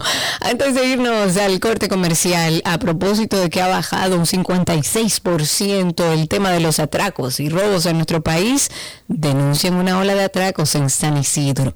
Está circulando en redes, quizás ustedes han visto algo, un video que muestra el momento en que delincuentes asaltan a una niña en un residencial en Santo Domingo Este cuando aparentemente estaba camino a la escuela o se dirigía a la escuela. Según han compartido algunas personas a través de redes sociales, este hecho ocurrió en el residencial Brisa Oriental 8, eso está en la autopista San Isidro. Y en ese video se puede ver a la niña, va caminando con su mochila, lleva un estuche de, aparentemente un instrumento musical de cuerda, cuando unos individuos a bordo de un carro, porque eh, el problema no son los motores, son los delincuentes, a bordo de un carro se acercaron y cuando llegan a la esquina, uno de ellos se lleva, que, bueno, que llevaba una gorra y una sudadera con capucha, se desmonta por la puerta trasera, se acerca a esta menor con un arma en la mano. Y tras forcejear un poco con la víctima, este delincuente antisocial desaprensivo le quita el estuche del instrumento musical y luego la despoja incluso de su mochila, se sube al auto y se va en compañía de otro individuo que iba al volante. La niña se queda evidentemente en el video se ve algo desorientada, se regresa por la misma calle y luego de ver el video del atraco a esta niña, residentes en la zona han compartido en redes sociales imágenes de cámaras de seguridad que muestran varios atracos recientes. Dijeron que hay poco patrullaje policial en la zona de la autopista de San Isidro y piden a las autoridades que por favor le presten atención. Hmm. Todo esto a propósito de la disminución de la delincuencia en nuestro país. Tenemos a alguien ahí en Twitter Spaces. ok, tenemos a través de Twitter Spaces a Carlos Castillo. Adelante, Carlos, cuéntanos. Saludando desde Atlanta para todos. Hola, Karina. Hola, Sergio. Saludos, Bienvenido. Oigan, dos puntos. El primer punto es que ¿en qué ministerio se solucionaría el problema de un ministerio usando mejor a una inteligencia artificial? y segundo, sabes que yo creo que al final lo último que va a hacer este gobierno va a ser poner el caso tiburón para poder cerrar con broche de oro. ¿Cómo el caso tiburón? ¿Qué tiburón? No, espérate, no me dejes así. ¿Cómo así? ¿Se fue?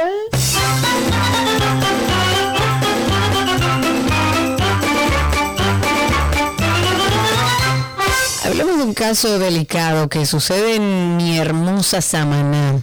¿Qué está pasando? Eh, como parece un llamado de alerta a las autoridades.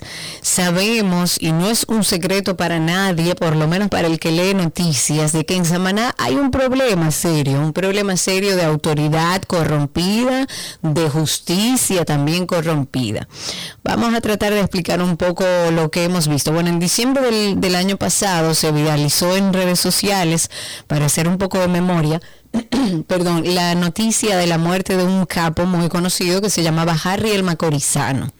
Esto sucedió en diciembre. A menos de tres meses de este hecho, hay dos comunitarios de la provincia de Samaná hermosa semana que han denunciado a través de la plataforma de Somos Pueblo que hay unos individuos de la zona que han tomado el control de esos puntos de drogas que pertenecía a ese capo, a ese capo que llamaban Harry el Macorizano, eh, y que, bueno, ellos han tomado ese negocio como para ellos. Ellos, los residentes de esas zonas, creyeron como que después de la muerte de este capo que mantenía en zozobra a Samaná, que era el líder de este negocio, ellos entendían que las cosas se iban como a retornar a la normalidad y que la comunidad volvería finalmente a estar en paz. Sin embargo, según la denuncia que hicieron estos hombres, a los dos días de la muerte de Harry el Macorizano, ya habían instalado un punto que empezó a operar en el mismo lugar y al que ellos dicen o han calificado como peor que el que estaba antes.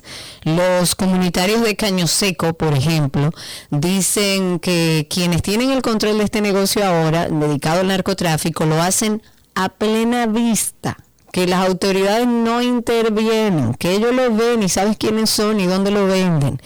E incluso los representantes de la comunidad de las terrenas dijeron que hay un grupo de más de 300 personas que respaldan esta denuncia que hacen estas dos personas que fueron quienes dieron la cara. Ellos dijeron, estamos dispuestos a enfrentarlos, ya no importa.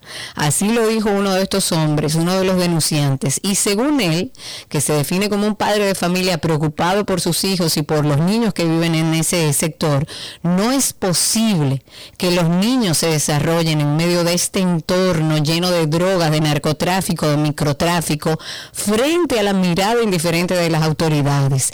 Ellos dicen que han hablado con el nuevo coronel de la policía en la zona, que se han puesto a la disposición para actuar en conjunto, pero que la policía siempre le dice lo mismo. Déjenos eso a nosotros. Eso es lo que le dice la policía y las cosas siguen igual. Los malhechores, incluso los antisociales, los narcotraficantes, delincuentes, porque eso es lo que son, ellos salen, ellos se regodean, ellos dicen que ellos pagan 300 mil pesos a la policía, que ellos tienen su peaje, que ellos no tienen que esconderse. Según los que viven en Samaná, en Terrenas y en esta zona, la policía y los fiscales están conscientes de lo que se desarrolla en esa zona. Y no es un secreto porque sabemos y hemos escuchado todas las situaciones que han ocurrido en Samaná, en terrenas, con, casos de este tipo, donde la justicia se ya está corrompida, donde los que están llamados a poner el orden también cogen su dinero. Ellos dicen eh, y revelan que en sus casas escuchan los gritos de los antisociales, incluso masacrando a gente y que las autoridades no hacen nada, que no enfrentan a, estos eh, eh, vendedores de microtráfico y que, y óyeme, a mí me da un poco de temor. Yo he hablado aquí, el que escucha este programa lo sabe, de que cuando la sociedad toma la justicia en sus manos, estamos ya en un nivel muy peligroso y muy delicado como sociedad. Y están hablando dos personas que no le tienen miedo, porque antes existía el miedo de, bueno, son narcotraficantes, esa gente tienen eh, personas que me van a caer atrás y me quitarán la vida. Ya la gente no tiene miedo. Salieron estos dos hombres y esos ciudadanos a decir, vamos a hacerle frente. Si las autoridades que saben lo que hay no hacen nada, nosotros le vamos a hacer frente ojalá y las autoridades no esperen que suceda una desgracia ya en Samaná para poner la vista a algo que evidentemente está corrompido hace rato. Ahí tenemos en la línea a Pedro. Buenas tardes, bienvenido a 12 y 2.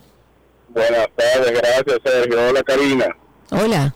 Eh, chicos, estoy llamando porque veo que pasé ahora por la Eric Leona para pavimentar pero de verdad, un llamado a obra pública, porque no entiendo por qué los desechos lo dejan en las aceras y los contenedores.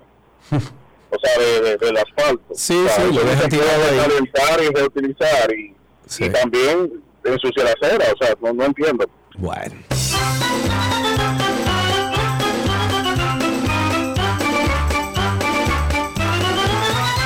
La Alianza Dominicana contra la Corrupción sometió ante el Tribunal Superior Administrativo una acción de amparo contra el fideicomiso RD Vial por violación del derecho fundamental a la información contemplado en el artículo 49 de la Constitución de la República y la Ley 204 del libre acceso a la información pública al negar entregar informaciones conforme a esta ley de libre acceso a la información. El Tribunal Superior Administrativo fijará próximamente el conocimiento de la acción de amparo elevada por la Alianza Dominicana contra la Corrupción, en la que procura obtener las informaciones y documentaciones solicitadas, advirtiendo que de continuar violando el derecho fundamental a la información, procederá penalmente contra los responsables de negar lo solicitado. Ojalá y sea así. 829-236-9856 es el teléfono en cabina y a través de Twitter Spaces también pueden por ahí solicitar ser hablantes. Creo que tenemos a Pedro o no. No, ya la habíamos tomado, ah, Pedro. 829-236-9856, nuestro teléfono aquí en 12 y 2. ¿Tú te recuerdas, Karina Larrauri?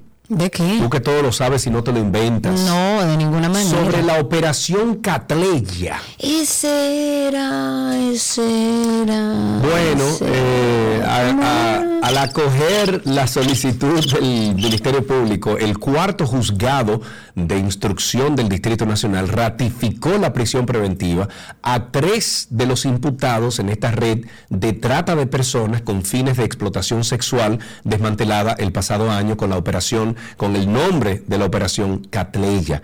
La medida de coerción le fue confirmada a los imputados Zafiro, Natalí Sánchez González, Oscar eh, y también Alejandro Arturo Bautista, eh, Batista Bustamante, el gato le decían a él bueno, todavía le dicen, quienes cumplen prisión preventiva en diferentes recintos penitenciarios del país. Los tres fueron arrestados tras eh, la, puesta en marcha de la Operación Catleya en agosto del pasado año, dirigida por la Dirección General de Persecución del Ministerio Público y la Procuraduría Especializada contra el Tráfico Ilícito de Migrantes y Trata de Personas. Los fiscales Eduardo Velázquez y Aleika Almonte demostraron ante la jueza eh, que no han variado los presupuestos que dieron origen a la imposición de la prisión preventiva como medida de coerción, logrando que le fuera entonces ratificada. La revisión eh, obligatoria de la medida fue fijada para el 24 de abril del 2023 a partir de las 10 de la mañana.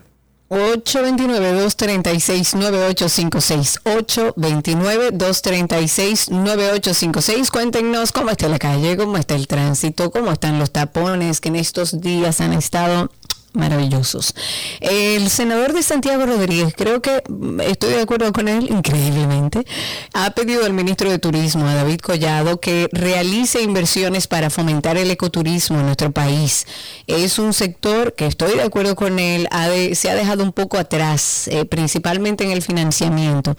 Eh, pero yo creo que nosotros, cuando yo veo países, por ejemplo, como Costa Rica, que eh, siento que por lo menos en, estas, en esta zona es líder en ese tema del ecoturismo, yo creo que nosotros somos más ricos hablando eh, en términos de eh, ricos en el, en, el, en el sentido de que podemos ofrecer igual o más cosas que ofrece Costa Rica a nivel de ecoturismo. Yo creo que lo que hace falta es un impulso eh, y vender la imagen de que somos un país aventurero donde se puede hacer ecoturismo, donde se puede hacer turismo sostenible.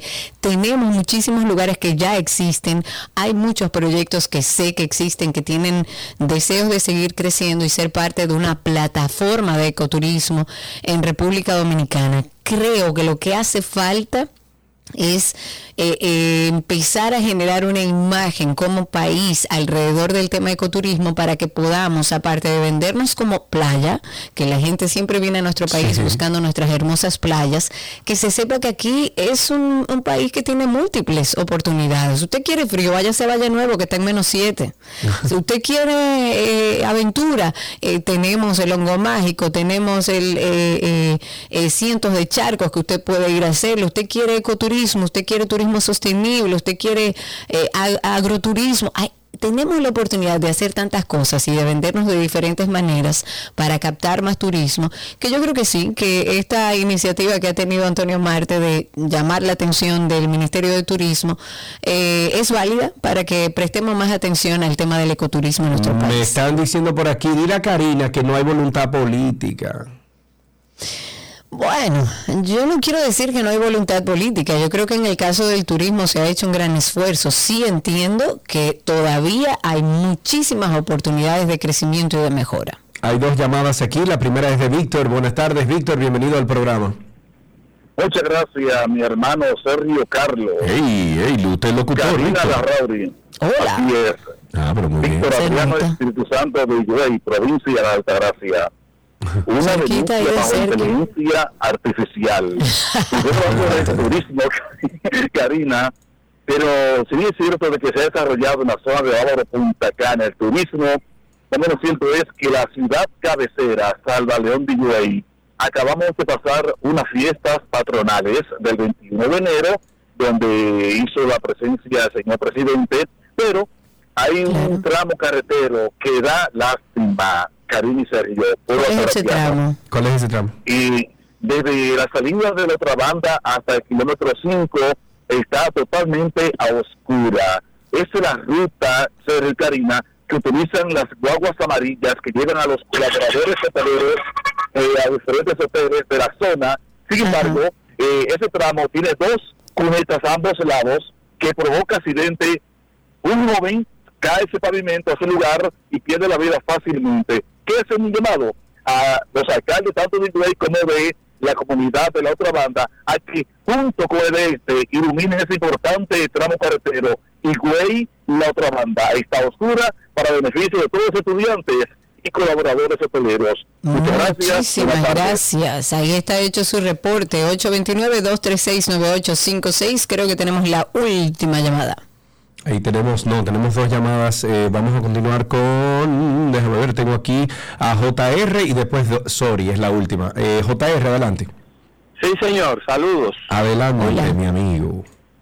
Ustedes saben que tenemos tanto que criticamos a los políticos y los políticos nuestros tienen más de 50 años usando inteligencia artificial. ¿Saben por qué? Porque ellos lo, lo único que hacen es recopilar frases, e información de otra gente y la dicen sin saber lo que están haciendo. Ay, Dios mío. Yo creo que Leonel tiene mucho usando eh, esa. No, señor, no. Leonel, usted puede decir lo que usted quiera, es intelectual. Escríbeme un eh, escri, escri, escríbeme ajá, un discurso sobre dime sobre aviones tucanos. Sobre ecoturismo, no, no. No, no, espérate, sobre aviones tucanos, estilo Leonel Fernández. Vamos a ver qué pasa. Ok, una última llamada en lo que la inteligencia artificial escribe eso en dos segundos. Sori está en la línea. Buenas tardes. Hola, buenas tardes, ¿cómo están? estamos, estamos bien, estamos bien. ¿Y tú, cómo estás? Bueno, queremos estar bien, pero de verdad, este desorden que hay en esta ciudad con el tránsito no nos permite estar en óptimas condiciones. Óiganse, no sé cuántos tendrán la misma experiencia que yo, que es toda una osadía salir a las calles con los motoristas y ahora con los cambios que han hecho con la vida, nadie respeta los cambios. Y si tú vas por tu día, te encuentras personas que, porque sí quieren en vía contraria, y aparte de eso, tiene que estar navegando entre motoristas que van en vía contraria, literalmente se te es un, lamentablemente no, pero, pero, ok, si se Ay, se fue. Ay, cónchale, ay, no, llama de nuevo.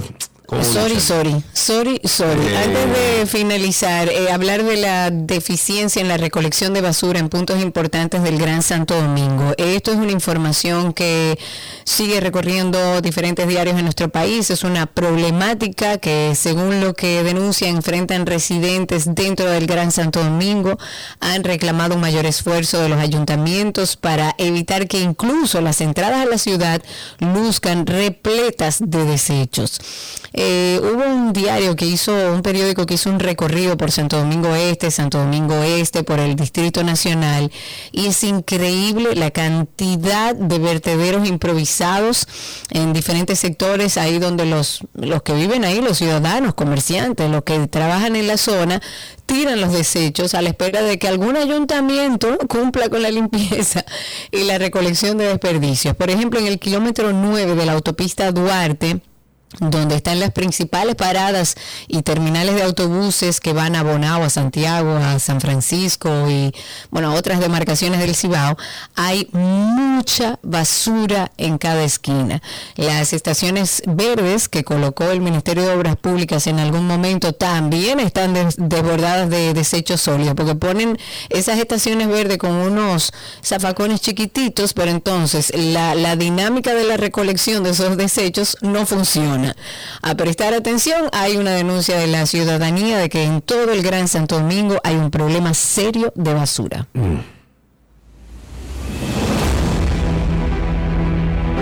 Queridos ciudadanos, hoy quiero hablarles sobre un tema que me apasiona, los aviones tucanos. Estos aviones son parte importante de nuestra historia militar y han sido usados por muchos países para la defensa de sus fronteras. Los aviones tucanos son una de las mejores opciones para la defensa aérea. Estos aviones son extremadamente versátiles y pueden ser usados para misiones de reconocimiento, ataque, defensa y transporte. Estos aviones también son muy resistentes. ¿Viste? Ya eso. Ya eso. Óyeme, señores, esto. No, pero faltaron un par de palabritas. de No, sí, pero eso me lo dio en tres segundos, loca. O sea, y la música, mírala ahí, ya, o sea, de la campaña. todo, o sea. Yo no creo nada, ya yo no creo nada, yo no creo nada de lo que me digan. Usted me lo tiene que decir ahí, escríbamelo usted en vivo y directo. Bueno, ok, señores. Entonces, hasta aquí, tránsito y circo.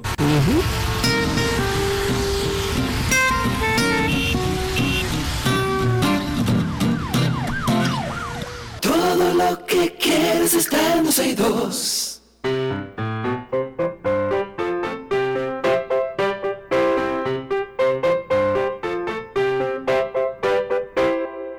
Tenemos ahí a un niño, o una, sí, tenemos un niño, a Marco tenemos en la línea. Marco, buenas tardes, ¿cómo estás? Bien. Bien, pero tú Pero estás no como parece que tú triste. estás bien. Marco, ¿Qué pasó? ¿qué te ¿Qué es- pasa? Tú estás como sin energía, ¿qué es lo que te pasa? ¿Qué es lo que te pasa? Nada. ¿Jugaste mucho en el colegio? ¿Qué? ¿Jugaste mucho en el colegio? Sí. Cuéntame qué aprendiste hoy, Marco, en el colegio. ¿Qué? ¿Qué aprendiste hoy? Madre, déjeme a mí, déjeme a mí. ¿Qué aprendiste hoy en el colegio? Eh, eh, Marco está como durmiendo. un. Un chiste, bueno, pues entonces cuenta el chiste, si eso fue lo que aprendió, adelante. ¿Qué hace una vaca caminando en la calle? Nada. ¿Qué Va hace? caminando. Va caminando, muy bien. Está bien, Marco, te la voy a guardar esa. Ok. Todo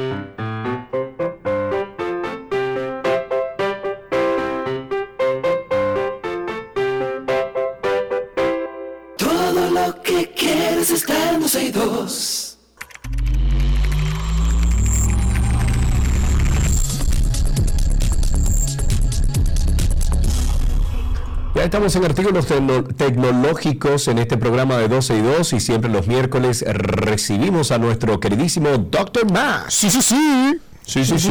¿Cómo están, chicos? ¿Cómo estás? Extrañándolos a ustedes. Ay, qué bien. Mentira, en serio, tú me extrañas Sí, cuando vengo a la emisora ustedes nunca vienen aquí, increíble.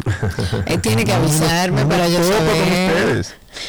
ya vamos a coincidir. Está nuestro querido Dr. Mac de Punto Mac que nos hablará, bueno, de todo el mundo tecnológico de Apple. Si usted tiene una pregunta, si hay algo que no entiende de cualquiera de los equipos de Apple, este es el momento. Puede llamar al 829-236-9856 porque está Dr. Mac aquí. Amigo, ¿cómo anda el mundo de Apple que hay por ahí nuevo? Bueno, antes que, que tenemos las noticias y en, todo lo nuevo que ellos eh, siempre pues están publicando, quiero hacerles un, un, anuncio a los que tengan un HomePod, un HomePod Mini específicamente, que hagan la actualización del último sistema que ellos sacaron para que puedan eh, activar el sensor de temperatura y de humedad que ahora tú puedes verlo a través de estos dispositivos que aparentemente lo tenían desde la fábrica, pero bueno, fue hasta esta actualización que salió eso.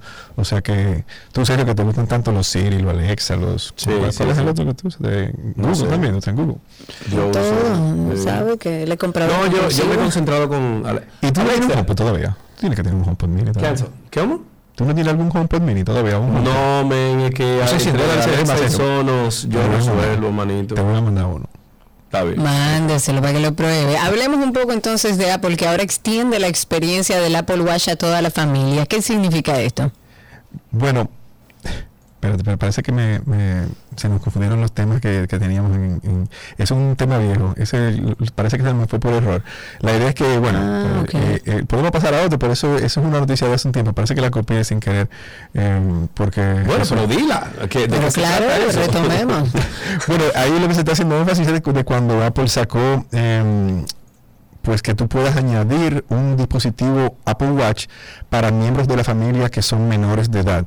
Sabes que hoy día el tema de, los jóvenes y todo lo demás, de que tú quieres tener como padre, quieres tener algún tipo de supervisión, de control, por, decirlo así. Eh, y entonces con un Apple Watch versión LTE, o sea, los que tienen Gary, como el que tiene tu madre, que tiene la función de que puede ser eh, activado con la telefónica y que obviamente eh, desde un equipo iPhone tú lo activas y ya luego entonces no necesitas tener el iPhone cerca para que funcione.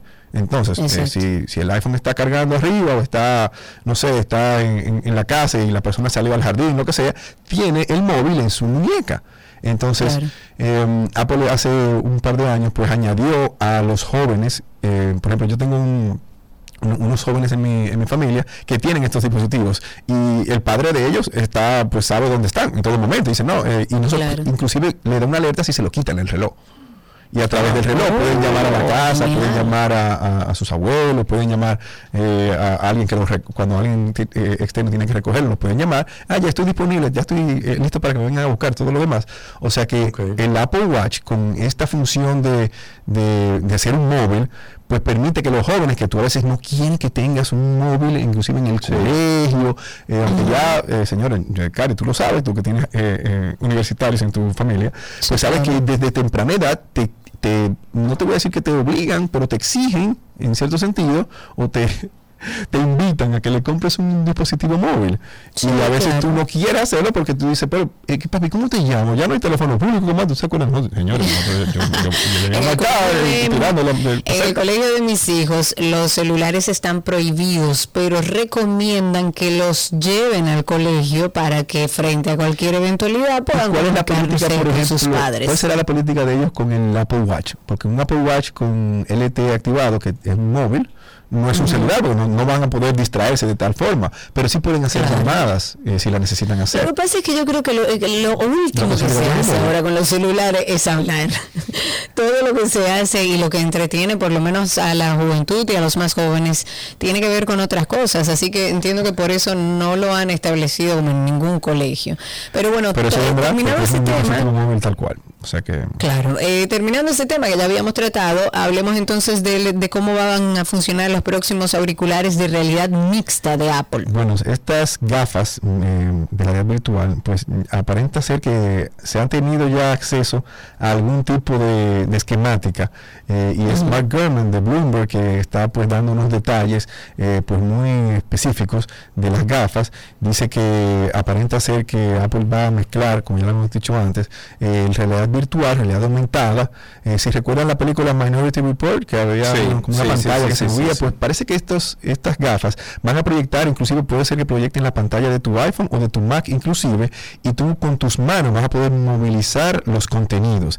Y también ellas van a estar eh, eh, dotadas de unas cámaras, tipo, recuerda cuando, cuando vimos hablando con, con los Google, Google, Glass, que tiene una cámara que está mirando hacia afuera, pues estos gafas de Apple también necesitarán tener cámaras que, emitan eh, eh, algún tipo de, sensor para que puedan captar lo que hay delante y que puedan saber dónde te van a mostrar, porque las cámaras van tanto para, para el exterior como para el interior, porque tienen que tener alguna forma de monitorear el ojo y la cosa. Claro, la retina y las pupilas hacen, una, hacen una parte clave de este dispositivo que detectará los movimientos para que tú, si tú quieres, eh, quiero cerrar esta aplicación, imagínate que tú para cerrar una aplicación tú no vas a tener que mirarla y moverla para arriba con los ojos.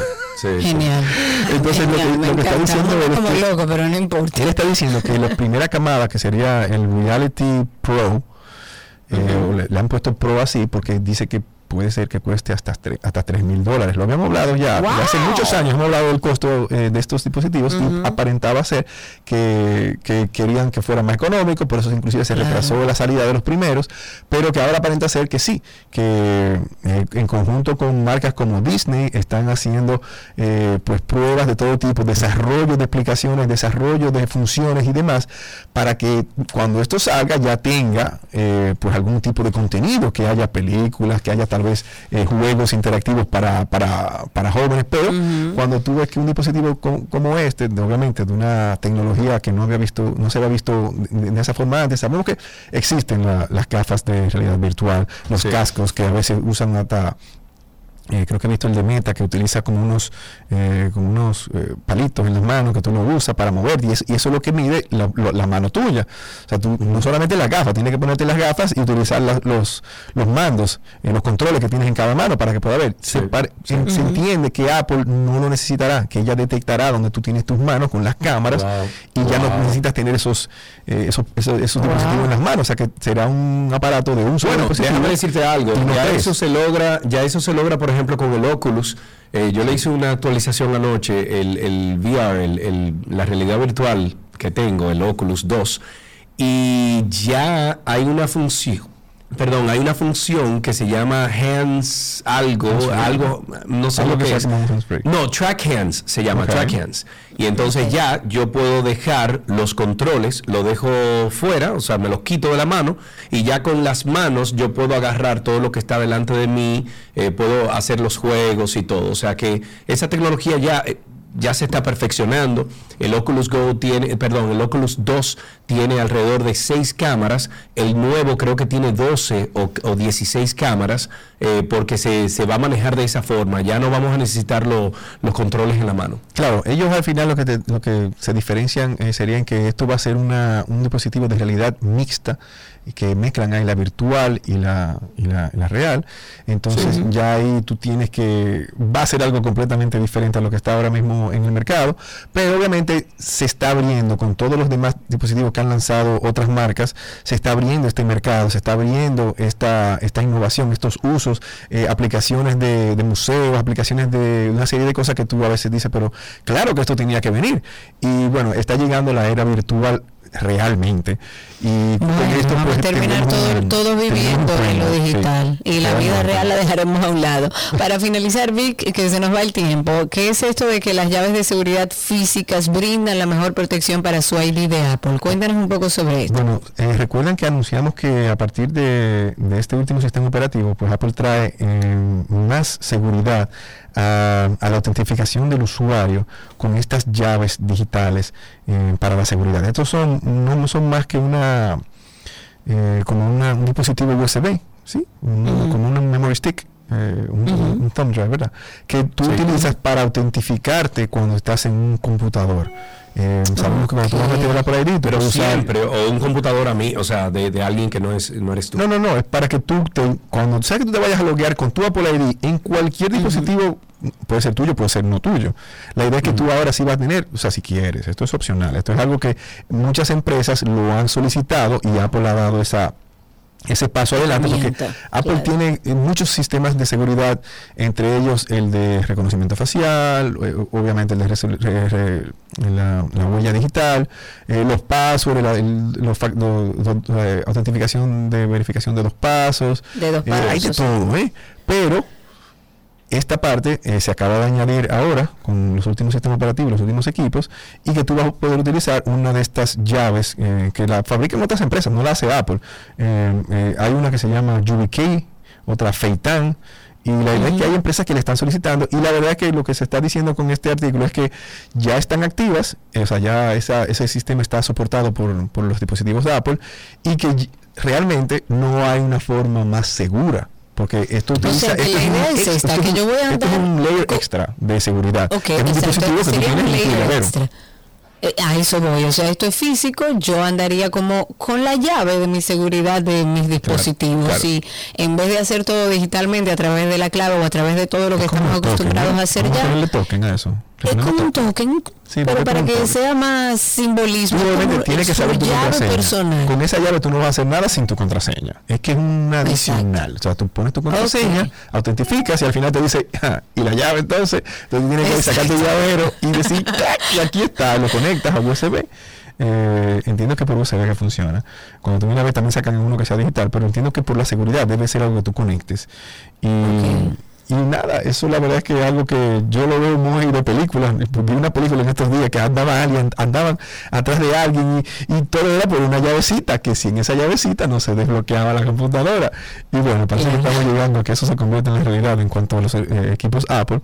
Porque bien en, en el mundo de la tecnología hay discos duros que requieren estas llaves, hay aplicaciones eh, costosas que para que no la pirateen te dicen, mira, ¿y cuántos usuarios son? Eh, no, que yo estoy pagando dos usuarios, pues te mando dos llaves, porque si no te conectas Claro. la llave, el, el, el- el- software sencillamente no corre. Entonces, Vic, estamos viendo eso también en la Mac. Vamos a finalizar con una pregunta que tiene Joaquín a través de Twitter Spaces. Adelante, Joaquín, tu pregunta o comentario para nuestro querido Dr. Mac. Bueno, esperamos que no se oiga con eco porque estoy en el carro. Adelante. Se oye súper bien. ¿Se oye bien? Sí, sí, sí. Ok. Mi pregunta, mi pregunta es para ese llavero. Y si se te pierde, ¿cómo uno, uno lo localiza? Bueno, ponle un ¿Qué AirTag. pasa si Ponle un es AirTag. Lo primero que te voy a decir es eso. Si tú quieres que no se te pierda, ponle un AirTag. Que el seguro va a tener algo, algo por donde engancharle un AirTag, sino obviamente también existen los, eh, los eh, accesorios que son dispositivos para, para que el AirTag se quede en el, en el sitio que tú quieres. Sergio sabe muchísimo sobre AirTags. Realmente yo entiendo que Sergio tiene la maestría hecha, por cierto. ¿sabes qué? Sí, loco lo tengo con AirTag. ¿Y en qué de eso todavía? Yo no tengo vuelta No, él está ahí. El, el AirTag que me robaron. el Tú no vas a utilizar a nadie todavía ¿no? En ese país no, para que no. no yo no se lo voy a soltar. Incluso a las 4 de la mañana a veces que me levanto lo que hago Sergio. es que le pongo, le- no, le doy a sonido para que le suene allá a las 4 de la mañana. Claro. Oh, pero vean. Bien hecho por ladroncito. Él andaba en una montaña, el otro día aparece con la familia. No. Ah, Con su AirTag, pero yo no sé para qué anda con él si no le sirve. A todos lados se lo lleva. Pero si no le sirve. No sé, yo un día ¿Y iré a Colombia y le digo, amigo, veme, mira. No le gustó el, y eso. se con él. Bueno. Víctor, gracias. Muchas gracias por estar con nosotros. Como siempre, un placer hablando del mundo de Apple. Eh, Punto Mac es distribuidor autorizado, centro de servicio autorizado Apple, que está en nuestro país desde el año 2005. Están en Santo Domingo, en Nuevo Centro en el primer nivel, en Bellavista en Almacenes Unidos en el segundo nivel y en Punta Cana están en el Boulevard Primero de Noviembre. El teléfono es el 809 412-0806 y en redes sociales pueden conseguirlo como punto .macrd.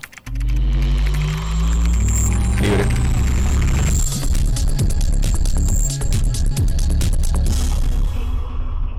Todo lo que quieres está en 12 y 2.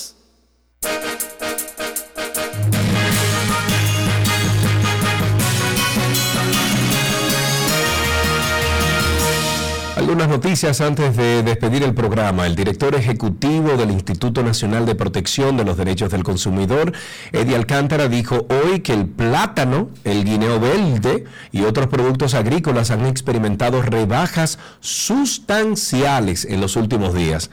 Bueno, si fuera Hipólito Mejía el presidente, diría, vamos a comer plátano, metan guineo verde por donde usted ah, vaya y busque los otros productos agrícolas. Alcántara dijo que de acuerdo a un levantamiento realizado por, por pro consumidor por pro consumidor, eh, ahí hay un lío. Eh, en los diferentes mercados, pero la inteligencia artificial no fallara. y se divertirá.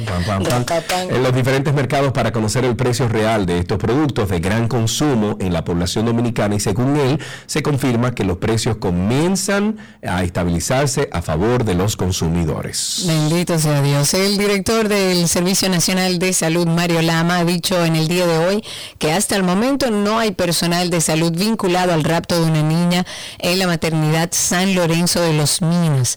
Lama dijo que no hay médicos ni enfermeras suspendidas ni evidencias en este momento de que el personal de salud, o por lo menos hasta donde nosotros estamos, según él mismo dijo, tengan que ver con esta situación. En otra noticia también tenemos que el presidente Luis Abinader regresó este miércoles, le hace Today de Argentina, che. ¿Qué No, no, nada, le fue bien. Parece que el presidente se dio su mate allá. Me debió llevar como traductora. Oh, sí. Claro, para ah. traducirle su discurso. Claro, sobre todo. Él participó en la cumbre de jefas y jefes de Estado y de gobierno de la comunidad de los estados latinoamericanos y caribeños. Abinader y su comitiva arribaron por la base aérea eh, arribaron por la base aérea de San Isidro. La nota de prensa de la presidencia destaca la intervención en el evento del presidente Abinader, quien lamentó que no se haya hecho nada ante el llamado del gobierno haitiano para que se vaya en auxilio de este país. Nada.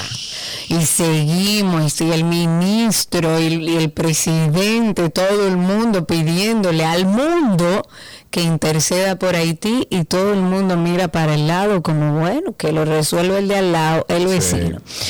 En otra noticia, el Ministerio de Salud Pública ha notificado este miércoles cinco nuevos casos positivos de cólera. Tengo miedo. Elevando a 36 en este caso el total de pacientes registrados en el país desde octubre y hasta esta fecha. La información la dio la directora de centros hospitalarios y dijo que de esos cinco casos, tres ya fueron dados de alta y dos se mantienen ingresados recibiendo atenciones por, bueno, otras condiciones de base que no les han permitido recibir el alta médica. Actualmente, de las 289 camas disponibles para pacientes con cólera que ya se han ido separando, 11 se mantienen ocupadas, 9 adultos en el Hospital Félix María Goico y dos niños ingresados en el Hugo Mendoza. Ok, finalmente, de acuerdo con las estadísticas oficiales, tanto del Ministerio de Turismo como del Banco Central Dominicano, el año pasado los dominicanos no residentes, no residentes, representaron el 18,9% de la cantidad de visitas, con 1.358.050 visitas, mientras que los extranjeros no residentes sumaron 5.807.337 eh, personas. Esa ponderación es mejor en términos relativos al 26% que los dominicanos aportaron en visitas en el 2021 y 29,3% que fueron en el 2020, año de la pandemia obviamente, pero es mucho mayor en términos absolutos.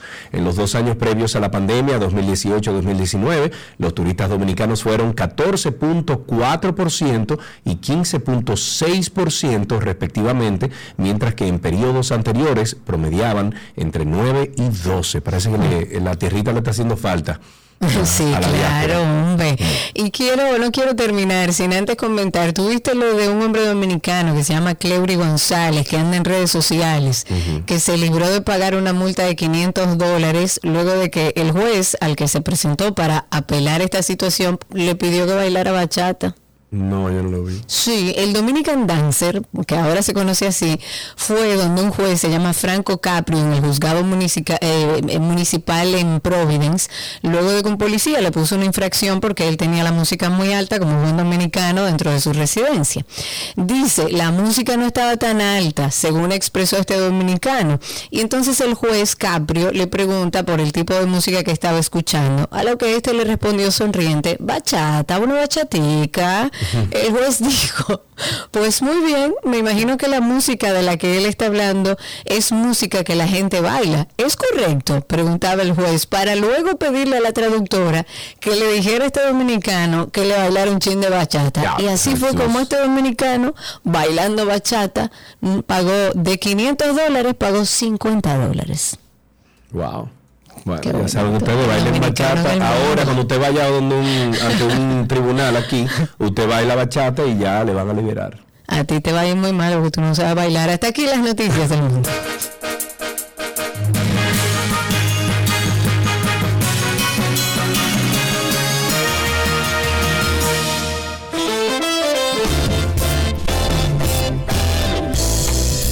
Tiempo de decir hasta tomorrow. Pórtense bien. Adiós. Ande por la sombrita. Sí, señor. Recuerden nuestro podcast de Karina y Sergio After Dark, que nos consiguen así en Instagram. Y mañana, como siempre, aquí, justo a la mitad del día, por la 91. Adiós, amigos. Bye bye.